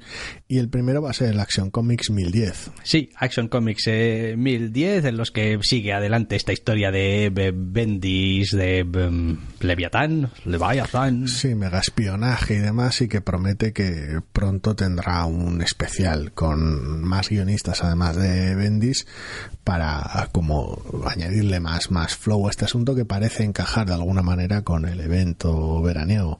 Sí, a ver, eh, ningún eh, problema. O sea, me parece que este tipo de historia para Bendis y además con Eptin es como, o sea, em, una pareja hecha el uno para el otro. Me hizo mucha gracia cómo resuelve o no resuelve las dudas que podía generar cliffhanger del número anterior, echándole más, más rostro que nada. Me hizo mucha gracia. Es como, oye, ¿y esto Superman ha pasado en el... ¿Hubo algún TV en el pasado que explique por qué esto? Y dices, no, pero en el siguiente número te lo explico. Toma, pum, en tu cara. Y ahora sigamos con la historia. Ya está. Muchísimo morro. No sé cómo le habrá sentado a la gente, pero a mí me ha hecho mucha gracia. Está, está bien, está joder, para una colección que está funcionando. Mm. Eh, a su ritmo, a su manera, con sus modos, pero está funcionando. Eh, más cosas. Avant-Garde, número 4 de 12. Va avanzando poquito a poco esta colección del, del equipo de baloncesto, vaya. Sí, no es que termine un arco como tal, pero de alguna manera después del partido del número anterior y las sorpresas que podía haber en cómo tratamos según qué cosas, este número es en parte epílogo, por decirlo de alguna manera, y trata sobre todo con dos personas, nuestras dos protagonistas y su tira y afloja concreto, y termina con un cliffhanger curioso que de alguna manera hace ver que ciertas cosas van a tener más peso de lo que les adjudicábamos en el número La anterior. verdad es que ya no me acuerdo Del cliffhanger del en general. en general. Es como, pero nada, El no tengo... asunto del baloncesto había cierto, ciertas cosas en peligro. Sí, sí, No no, no, a no, me acuerdo en absoluto. Bueno, no importa. De alguna manera, con el número anterior pensamos que pues lo del baloncesto está guay, pero igual no es tan importante como lo demás. Es un tira de afloja interesante que mantiene un equilibrio en la serie bastante chulo. Vale. Eh, ¿Qué más cosas hemos tenido? A Through Hell número A 9. Walk Through Hell, número 9. La horrible y fantástica. A Through Hell. A Through Hell. O sea, quiero decir, este, este, que me, me encanta, me encanta esta, esta colección. O sea, y eso que te enseña lo peor de la Pero- especie humana. Pero lo puto peor. Eh, y además es desagradable con sus protagonistas y cabrona como ella sola, pero, pero funciona como un reloj. Y parece mentira, pero no afloja. O sea, va a más, a más, a más. Es como, da igual, cuanto más tiempo estéis eh, los personajes en esta colección, más os voy a joder la vida. Quiero decir, más vamos a ahondar en todo lo malo, lo desagradable, lo... lo, lo es, o sea, que se está haciendo un trabajo de desmoralización de los protagonistas acojonante. Una serie genial, posiblemente la que más me gusta de todo lo que lleva publicado Aftershock en general o una de las que más me han llamado la atención sin duda alguna. Es posible, sí, la verdad. Mm, La verdad es que, en fin, ya era una colección que estaba muy bien, ya nueve números, ya esto, esto va serio. Eh, más cosas, pues en estas semanas han salido dos números de Batman. Sí, el Batman, 69 y el 70. exactamente. No exactamente dándole carpetazo a las pesadillas, pero bueno, Bueno, por- sí, oh, a ver, propiamente el arco Dan- argumental que se llama así, sí, sí, dándole carpetazo al arco y luego comenzando con las consecuencias de dicho arco, por decirlo de alguna manera. A mí me ha gustado cómo lo ha llevado. Sí que es cierto que no tenía por qué haber durado tanto, tal vez. Pero me parece que es un arco correcto. Y la introducción en el número anterior de la despedida de, de soltera me pareció, sí. me pareció un acierto. Y, y el, y- el número, eh, el, el Batman que tenemos en el número 70 también me encanta. Es un Batman que gusta tener de vez en cuando y que llevaba un tiempo ausente de las páginas de Tom King. Que Sí, al, al margen de el no hay ni siquiera subtexto, el texto tal cual que tenemos de en serio, seriously. Es como, pero ¿qué me estás con Tyner?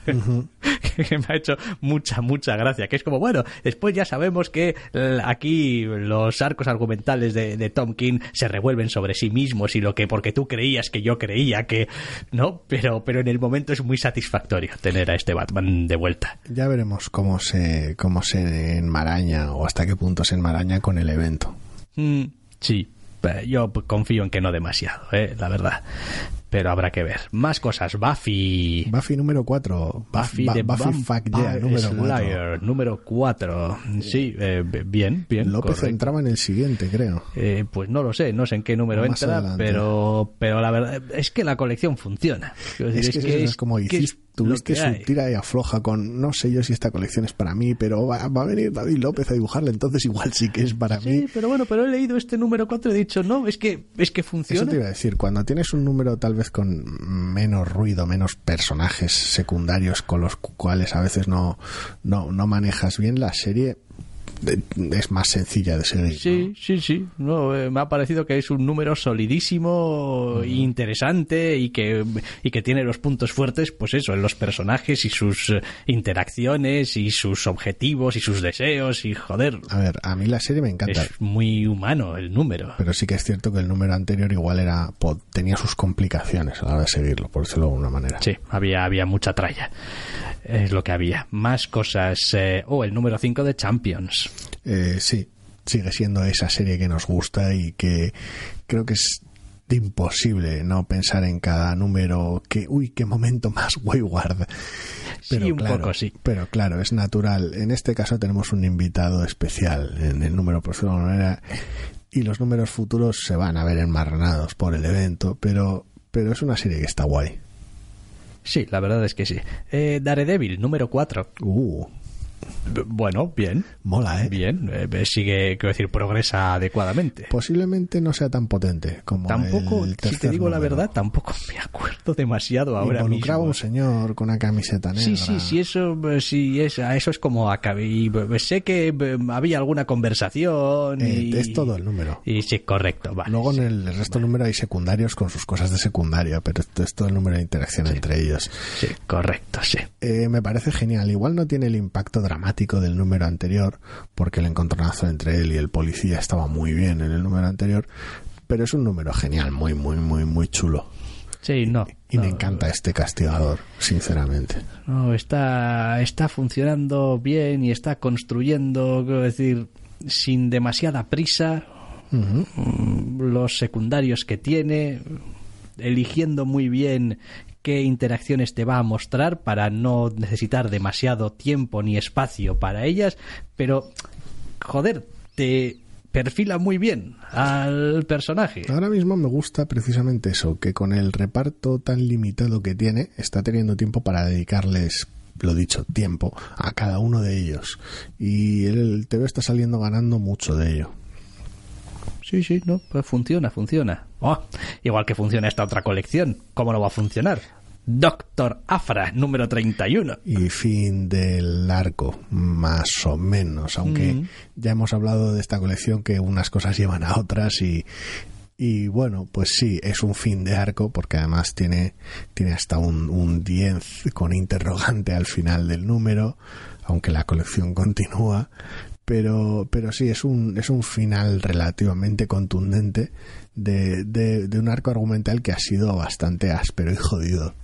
Sí, no, eh, la verdad es que, vamos, casi, casi eh, la, eh, el número es hasta demasiado amable con sus personajes. Bueno, A ratos. sí. Es como tiene algunos momentos que es como, Buah, aquí parece que seáis persona y todo. O sea, que me estás contando y sois unas alimañas todos, de mucho cuidado. Pero, eh, pero, pero, esta, pero se las arregla para seguir siendo el mismo TVO en el fondo. Está genial. Y es fantástico. Em, más cosas. Gideon Falls. Uh, El chifladísimo Gideon Falls número 12. Gideon Falls número 12 Buste también es de hace algunas semanas. Es un número mucho de sartenazos y de que cierto personaje vaya dando bandazos hasta que encuentra el norte. Quiero decir, es un número de esos en los cuales tienes que hacer ciertas cosas y con lo cual, pues igual el, nuestro protagonista del número no tiene toda la agencia que merecería. Pero está bien, porque por un lado Ah, sí, el, sí, el TVO se sí, suelta la melena y por otro lado, el personaje hacia el final del número no está tan indefenso, tan como podría parecer. No, no, no. eh, me encanta quiero decir, aparte de que pues el setting ya per se me resulta, me resulta atractivo, pero o sea, es como, bueno, otra, otra colección que no tiene ningún miedo a ser a ratos totalmente impredecible. Pues como, pues ya está. Y ahora esto es tu TVO. Por fin la está editando Astiberri ahora, así que mira, de maravilla. Sí, sí, sí, sí. No, bien, bien, no. Bufa, hay, hay, hay mucho Gideon Falls en el número 12 también, ¿eh? Sí, hay Uf, mucho Gideon Falls en el número 12. Uf. No, pero va a ser, va, va a ser, va a ser interesante, va a seguir siendo interesante. Eh, más cosas. Hombre, el número 4 de Guardians of the Galaxy. Guardians of the Bajona, número 4, sí, con ese tono más, más jodido y más, más chungo de lo que cabía esperar. Sí, sí. Con, con un Donny Cates bastante loco y con sus encontronazos, pero con ese humor mordiente entre los, entre los personajes. A mí me encanta, es una colección que me encanta. Me parece muy propia de la situación que se ha generado. Es como si estuvieran aprovechándose del evento. Es como el evento fue triste, bajonero y cerdo y terminó mal porque sacaste las piedras del infinito y marraneaste con ellas. Pero de alguna manera es como si heredases ese tono e intentases hacer algo constructivo con ello. Yo- Sé que no es plato de tu gusto, No es pero plato de mi gusto. a mí me gusta muchísimo. Eh, lo cual no quita para que casi todos los TVOs tengan uno o dos momentos especialmente inspirados. Que pues siempre ayuda a seguir leyendo una colección. Eh, Es la versión, es el reflejo cabrón de la etapa de Amnet y Lanin. sí, un poco sí, es, es un poquito como este TVO que no disfruto especialmente leyéndolo porque lo que sucede no es especialmente eh, agradable, pero tiene también cierto el atractivo de la decadencia en descomposición. Hay del, del tenemos aquí esta cosa eh, con unas con unos personajes que pues quizás algunos nos recuerden como viejas ya a estas alturas como viejas glorias. Es como estábamos aquí nosotros los guardianes de la galaxia. Tú sabes, los petábamos galaxias y tal. Es un, y el universo pues ha seguido moviéndose mientras vosotros habéis quedado un poco viejunos y trasnochados. Es un tono curioso porque es como si con, con Thanos muerto, eh, directamente la galaxia hubiera perdido la razón de, los, muchos de los personas hubieran perdido la razón de ser, no, no, no, no, no literalmente, pero sí hubieran perdido el norte y la mera promesa de que puede que no del todo falte Thanos, los ha mandado en una cruzada loquísima y me encanta porque están persiguiendo muchos de ellos algo que hacer con sus vidas en vez de sus vidas. Y es fascinante porque los personajes están encontrando en este enfrentamiento grotesco y mal traído un refugio para sus propias mierdas. Porque de hecho este número 4 destaca porque muestra parte de sus mierdas. Quiero decir, hay personajes que ni salen, solo se les menciona y oye, ¿y esta movida nuestra? ¿Cuándo lo vamos a lidiar? Después, porque ahora está otra cosa que nos ha sobrevenido. Y en ese aspecto es fascinante, es un tema que me gusta mucho. Bueno, sí, a ver, yo ya digo, ¿eh? siempre encuentro algo en el, en el TVO que me hace seguir volviendo al mes siguiente, pero... En fin, es un poco bajonero. Eh, hombre, aunque si estamos hablando de cosas que hay que echar en cara, pues yo creo que Man Eaters número 8, pues es el TVO que echar en cara. Eh, sí, Man Eaters es una colección que no trabaja, por lo visto, con artistas de filler, ni con números de filler en general, aunque vaya a haber algún artista no involucrado en futuros números, sino que directamente tiene no exactamente números. Pasaba creo que con el 5 o el 6 y vuelve a pasar con este 8 que no es como tal un número del TVO, con la trama del TVO. Es como si todo el número fueran esos extras graciosos del TVO. No es porque no tenga fundamento, no es porque no venga bien, no es porque esté mal llevado, pero no es un número del cómic que leemos, por decirlo de alguna manera. A mí me ha hecho gracia, a ti te habrá sentado una patada en el culo.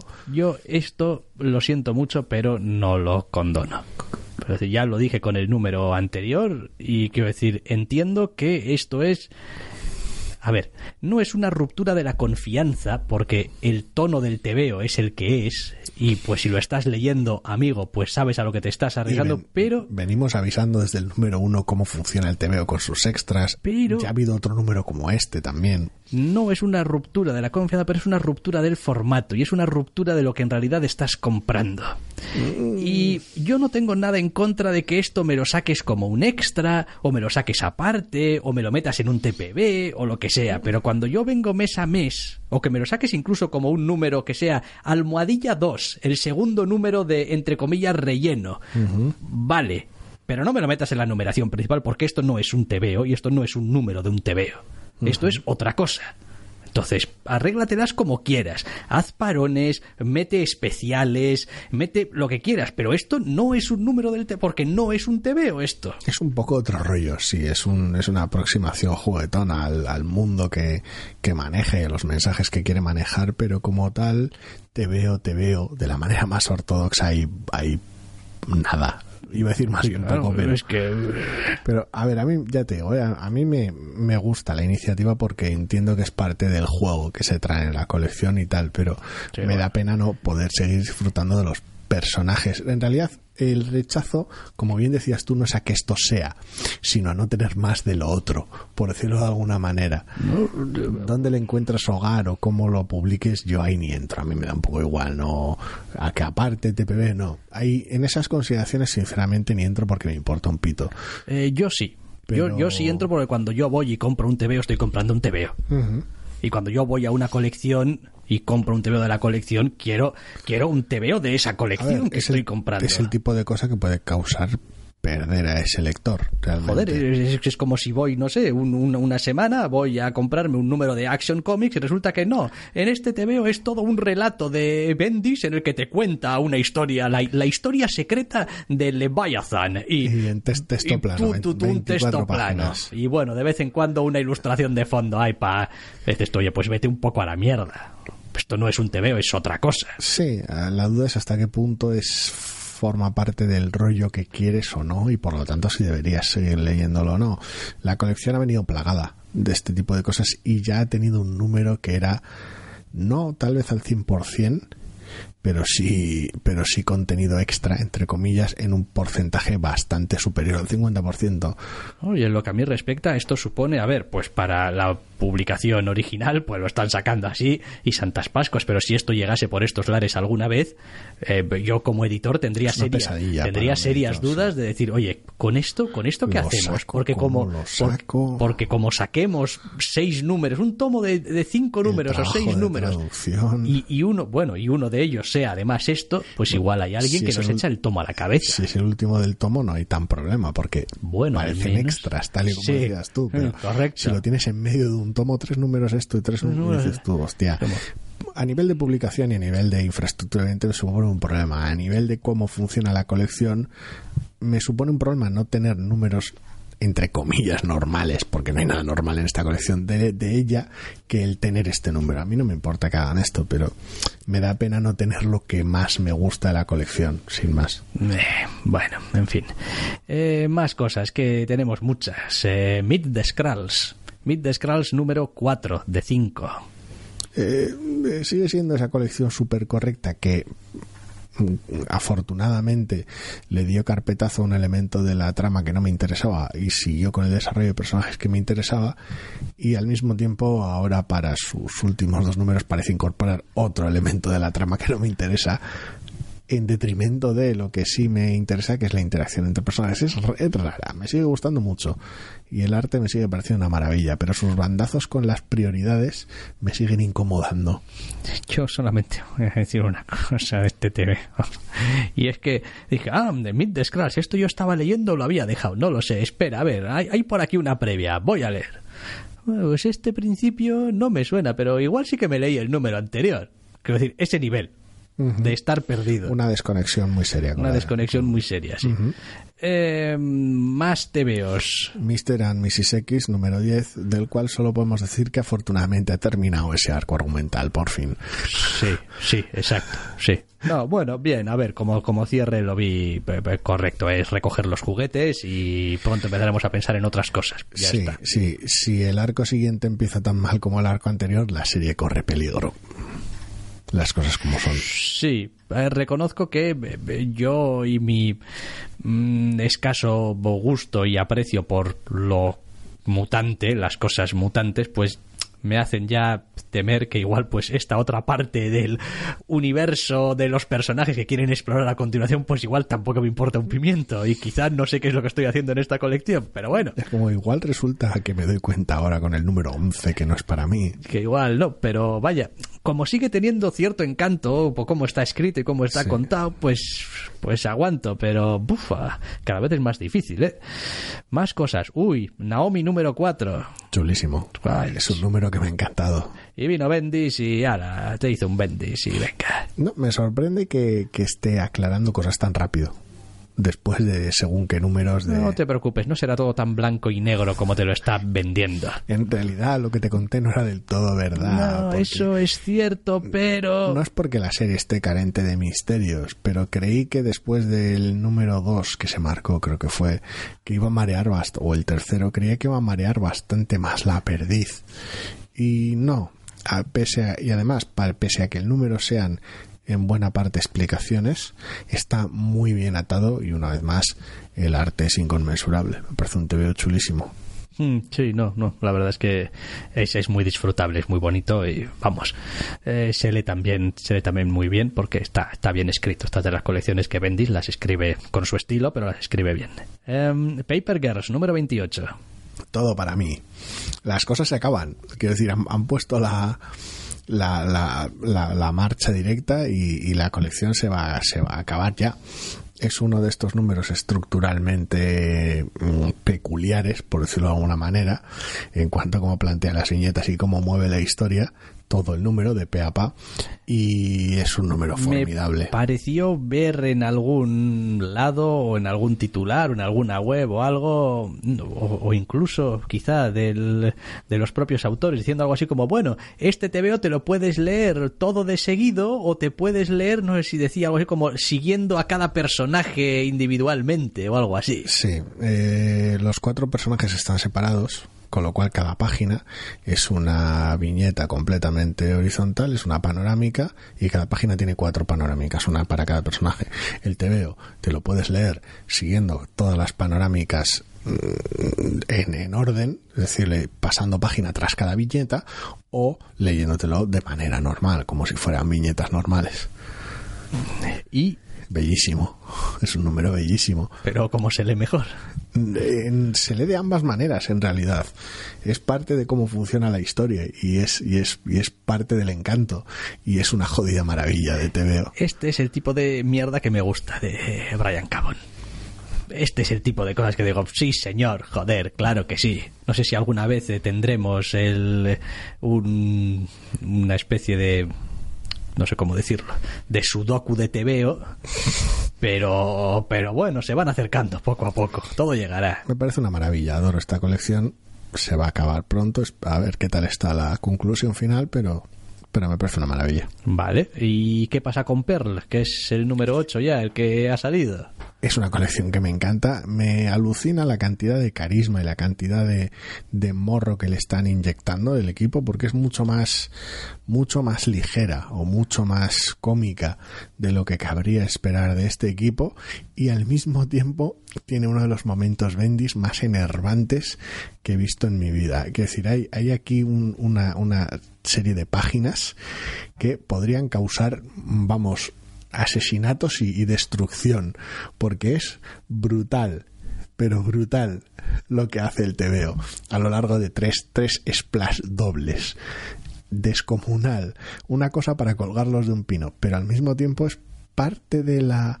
A ver, no quiero decir broma, pero es parte de la broma, parte de la magia que hace el TVO, de cómo crea las dinámicas entre los personajes, cómo mantiene ciertas tensiones y cómo es capaz de mantener un equilibrio extraño entre una especie de thriller criminal pero que al mismo tiempo los personajes sean un poco torpes y gilipollas y a veces la caguen de manera espectacular. No es exactamente un rollo hermanos Cohen, pero sí que toma prestadas algunas cosas de, de su estilo. Ok, vale. Eh, más cosas. Número 4 de Peter Cannon Thunderbolt. Joder, qué puta colección. Me encanta.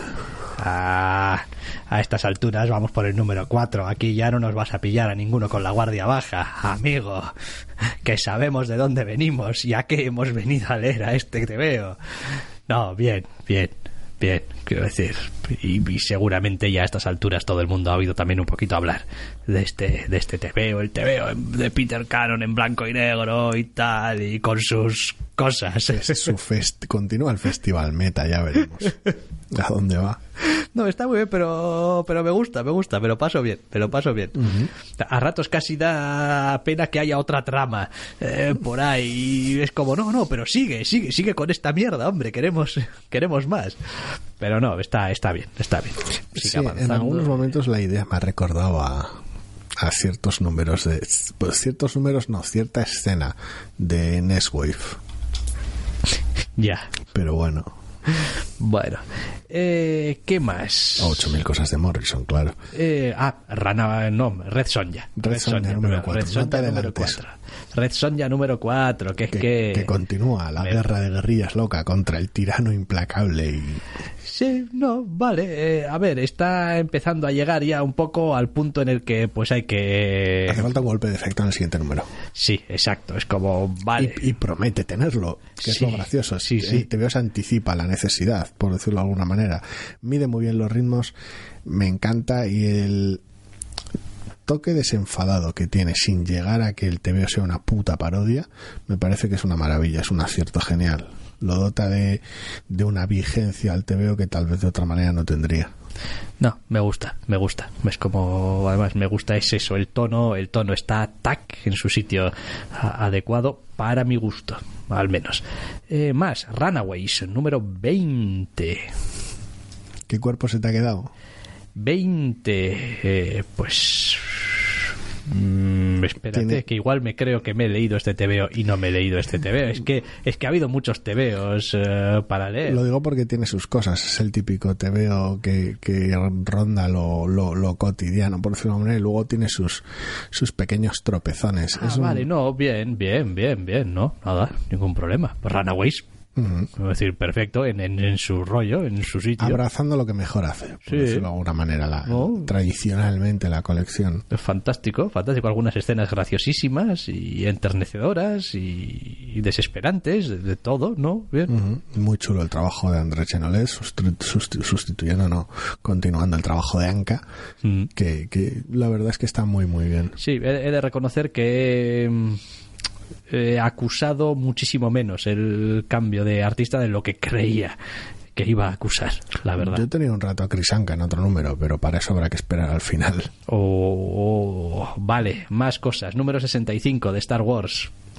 Star Wars. Ay, Star Wars. Ay, Star Wars. Número 65. Star Wars, tus necesidades visuales empiezan a, no empiezan a, continúan causándome desasosiego y tus exigencias con el tiempo en el que hay que publicar los tebeos y tus exigencias con cómo debe parecerse los personajes y Bueno, mm, le queda un telediario en el convento, a un zueta, Sí. en este convento, porque creo que en su momento también ya anunciaron, tiene nuevo equipo creativo, creo, eh, Star Wars. no tengo ni idea. Me parece que anunciaron en alguna convención. A ver, eh, me gusta más el TVO que los números, que los dos números inmediatamente previos a este. ¿eh? Me parece que está algo más dinámico y que, y que respira mejor.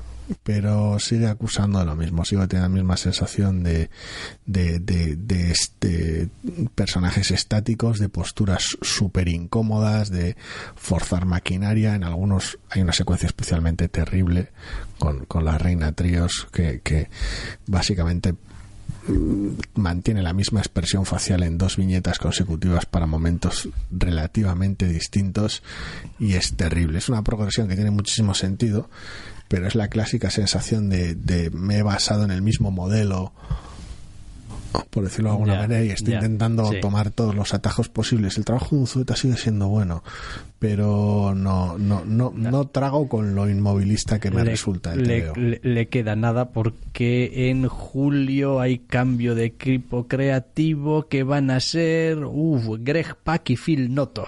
Pues se acabó la colección. Casi seguro. Bueno, No lo digo por noto Ya precisamente, aunque Bueno, ya que- hemos comentado alguna vez que igual, por mucho que nos guste, no termina de encajar tal vez en Star Wars.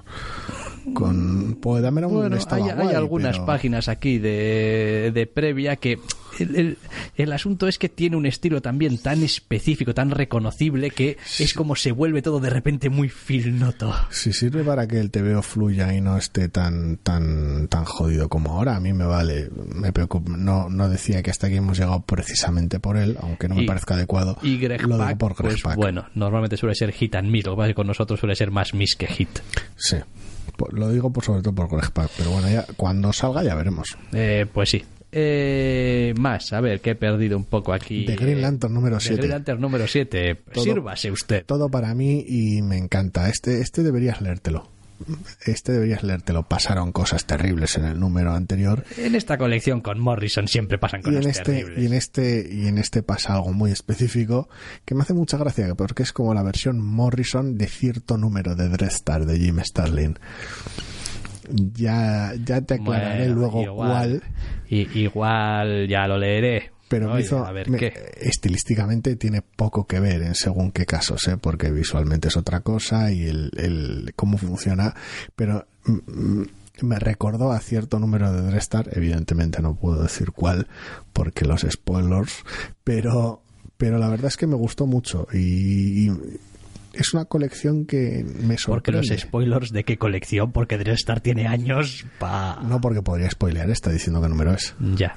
evidentemente. Hombre, sí, sí, es algo tan, tan, tan, un Eh, paralelismo tan evidente. Es- A, a- a mí sí, se me antoja que sí, pero bueno. Vale, vale.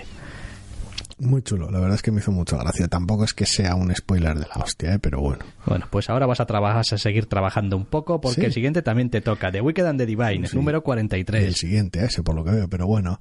Wicked and the Divine 43, esto se acaba, eh, la catástrofe, la destrucción. Este es el número jodido, eh, en parte. Eh, es complicado porque evidentemente no lo voy a spoilear, con lo cual las explicaciones están, están jodidas, pero es un TVO que añade ciertas explicaciones a ya ciertas explicaciones que se dieron en su momento. Es un TVO puñetero y es un TVO que me encanta. Los personajes tienen unos momentos geniales. Las explicaciones no son para nada pesadas y son una revelación increíble. Y el final es descomunal. Me encanta esta colección y me parece una maravilla de número. Bueno, ya veremos cómo termina rematándola.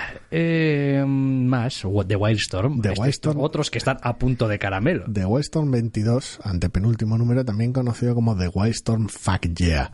Podría cambiarle el título a la colección directamente y poner el título de otra colección aquí, pero una vez más serían spoilers. Eh, fantástico. Sí, bueno, esto- Fanservice puro. No sé cómo es la portada, en Esta, realidad. este- este- esta mierda no hace falta, quiero decir, es, es imposible no saber a qué te estás refiriendo. Hombre, si has visto la portada, sí, claro. No, no he visto la portada, pero quiero decir, solamente con el comentario no se me ocurre nada más. Hombre, el universo Weston abarca muchas colecciones, así Sí, que pero nos conocemos. Es bastante fuck yeah el número y es muy gracioso. Ya veré, no, no, no sé realmente cómo le van a dar carpetazo a esto, ni si una vez que le den carpetazo va a haber continuidad, no de manos de Warren Ellis posiblemente, pero si va a haber continuidad de alguna manera o modo, porque estaba Jim Lee metido ahí, pero bueno, que pasó es cosa suya. Pero no lo sé. Sinceramente, yo he disfrutado como un marrano el número, como he disfrutado de la colección hasta ahora, y me encanta. Vale. ¿Qué más tenemos? Vader Dark Visions número 3 de esta miniserie de 5, cada uno con artistas distintos, etcétera, etcétera. Pues En, en este caso le toca a López. sí, le toca a David eh, López en esta eh, historia totalmente eh, alocada acerca de... una vez más Vader desde otro punto de vista. Sí, sí. Realmente. Es como hemos tenido hasta ahora el, el, el, el Vader destructor total, eh, es como de manera casi admirable. En un primer número, el, el Vader terror de las profundidades, el, el miedo a El Vader, Vader más que, no el propio Vader. Exactamente, el Vader que no necesita estar presente para, para oprimir tu pecho con terror. Y aquí un Vader más bien monstruoso en según qué cosas. Sí, pese a, pese a ciertas perspectivas. A mí es una colección curiosa, es la típica colección a veces un poquito que se puede antojar innecesaria si no hay un, un hilo conductor más allá de Vader. Y, y, y que realmente eh, puede que caiga pese por olvidable, pero los números suelen tener cierta entidad simpática y este no es una excepción. Sí, no, yo eh, realmente creo que, a ver, esto podría llamarlo eh, Tales of Vader, ay, tranquilamente, Sí, o como quieras. y, que quieras, y, pero- pues sí, son historias donde, a ver, eh, la idea es, es evidente y clara. Son historias que giran en torno a Vader, pero donde Vader no es el protagonista. Y ya está.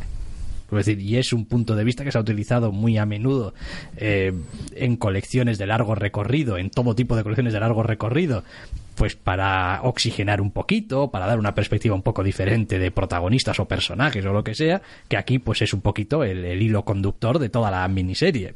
Por ahora mi favorito sigue siendo posiblemente el segundo, porque tal vez era el que más se alejaba de lo habitual de Vader y lo trataba en un tono chifladísimo, hiper loco y súper sobrado. Quiero decir, ofrecía algo que no se suele ver en las colecciones de Star Wars, por decirlo de alguna manera, mientras que los otros dos, este está muy bien llevado, pero juega de alguna manera muy seguro y el primero era tan torpe con esa narración añadida. Sí, a ver, este, este número 3 es quizás eh, argumentalmente también casi casi hasta un poco fetichista.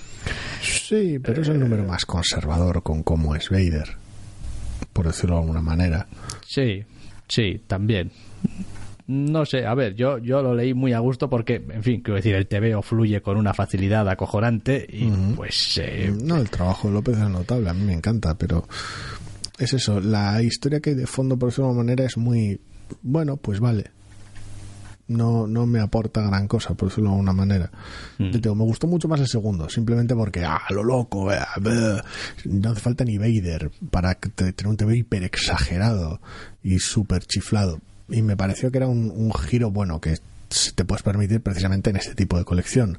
Hacer algo conservador en este tipo de colección, como era sobre todo el primer número, es lo que no me parece que tiene Sí, demasiado porque, sentido. porque si a ser conservador, ¿para qué lo estás haciendo en nuestra miniserie aparte? Este? es. Pues no, no tiene muchos pies ni cabeza. Eh, vale. Mm, mm, mm, mm. 13 de veneno. Uh, el 13 de veneno. Venom, ah, número 13. metido en el War of the Realms, como ya hemos comentado al principio del programa, con veneno y sus cosas. Que bueno, pues está con sus cosas, con lo que es interesante en su serie, y de repente pues le vienen unos vikingos locos y tiene que hacer cosas de evento, sin más. Eh, a ver, Ok.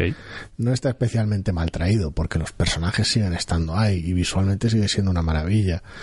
Pero ah, la trama que tiene lugar es una porque un, un poco una porquería, porque el evento. ¿Qué se le va a hacer? Ahí solo puedes salvar ese tipo de tie hasta cierto punto, al final. Ay, ¿y qué me dices del número 10 y final, lamentablemente, de West Coast Avenger? Que es una pena que no haya vendido lo suficiente como para que haya más números porque es una colección que adoro y es un final descacharrante no solo el final final sino el tratamiento en general desde el final de la trama hasta sobre todo la reunión de personajes posterior y, las, y la sección de confesionarios es, es, es hilarante me encanta y es una pena que no haya más Es que es divertidísimo este TVO. No, no, no sé cómo no ha atraído a más gente. A ver, yo entiendo que pues el nombre y tal y los personajes que salen igual tampoco son de primera línea. Vale. Pero no sé. Chicos. Esto... Una lástima, a mí es un TV que me encanta, pero es lo que hay. Cuando el interés está en los tebeos mm, periféricos, que se les suele llamar en ocasiones, de, del universo Marvel, que son los que generan pocas ventas, pues se pueden permitir hacer cosas distintas porque son los periféricos, pero también son los que están en riesgo de, de caer de ventas porque son los periféricos. Aquí, si esto se llamase X-Men o Avengers, tendrías unas garantías, pero no podrías hacer este TVO. Bueno, este TVO al menos se lleva el mérito a haber creado uno de los mejores personajes. Mascotas. Mascotas. Bueno, eh, eh, las mascotas también son personajes. Sí, sí, sí. Tío. Y Jeff es, Jeff es adorable. Jeff es adorable. Pero sí, todo el, todo el momento en torno a Kate y su novio y sus cosas Sí, es súper gracioso. Es hilarante, bebe además de, de- de arcos anteriores de Young Avengers y, y me ha parecido descacharrante. Un número muy gracioso que lamentablemente es el último. Ay, ¿qué le vamos a hacer? Igual que último TVO va a ser este que vas a comentar ya para acabar, el número 5 de Young Justice. Correcto, es el último número del programa y, siguen las aventuras locas de los personajes en, en- en el follón este loco. Tiene a tres dibujantes eh, involucrados en este, en este arrebato casi semifinal del arco, en el que añade explicaciones locas y uno de ellos es Krisanka. Ah. De ahí que Vale. Eh, bueno, pues mirad, eh, hasta aquí el programa de esta semana. Eh, si es el primer programa de alguien que nadie se asuste, esto no suele ser así. Normalmente no suele haber veintitantos irresistibles, suele haber pues media docenita o, o- o una cosa así. pero la vuelta de vacaciones Pero se nos han juntado un montón de cosas. En cualquier caso, esperamos ir cogiendo ya nuestro ritmo habitual. Así que nos despedimos ya. Hasta la semana que viene. hasta la semana que viene.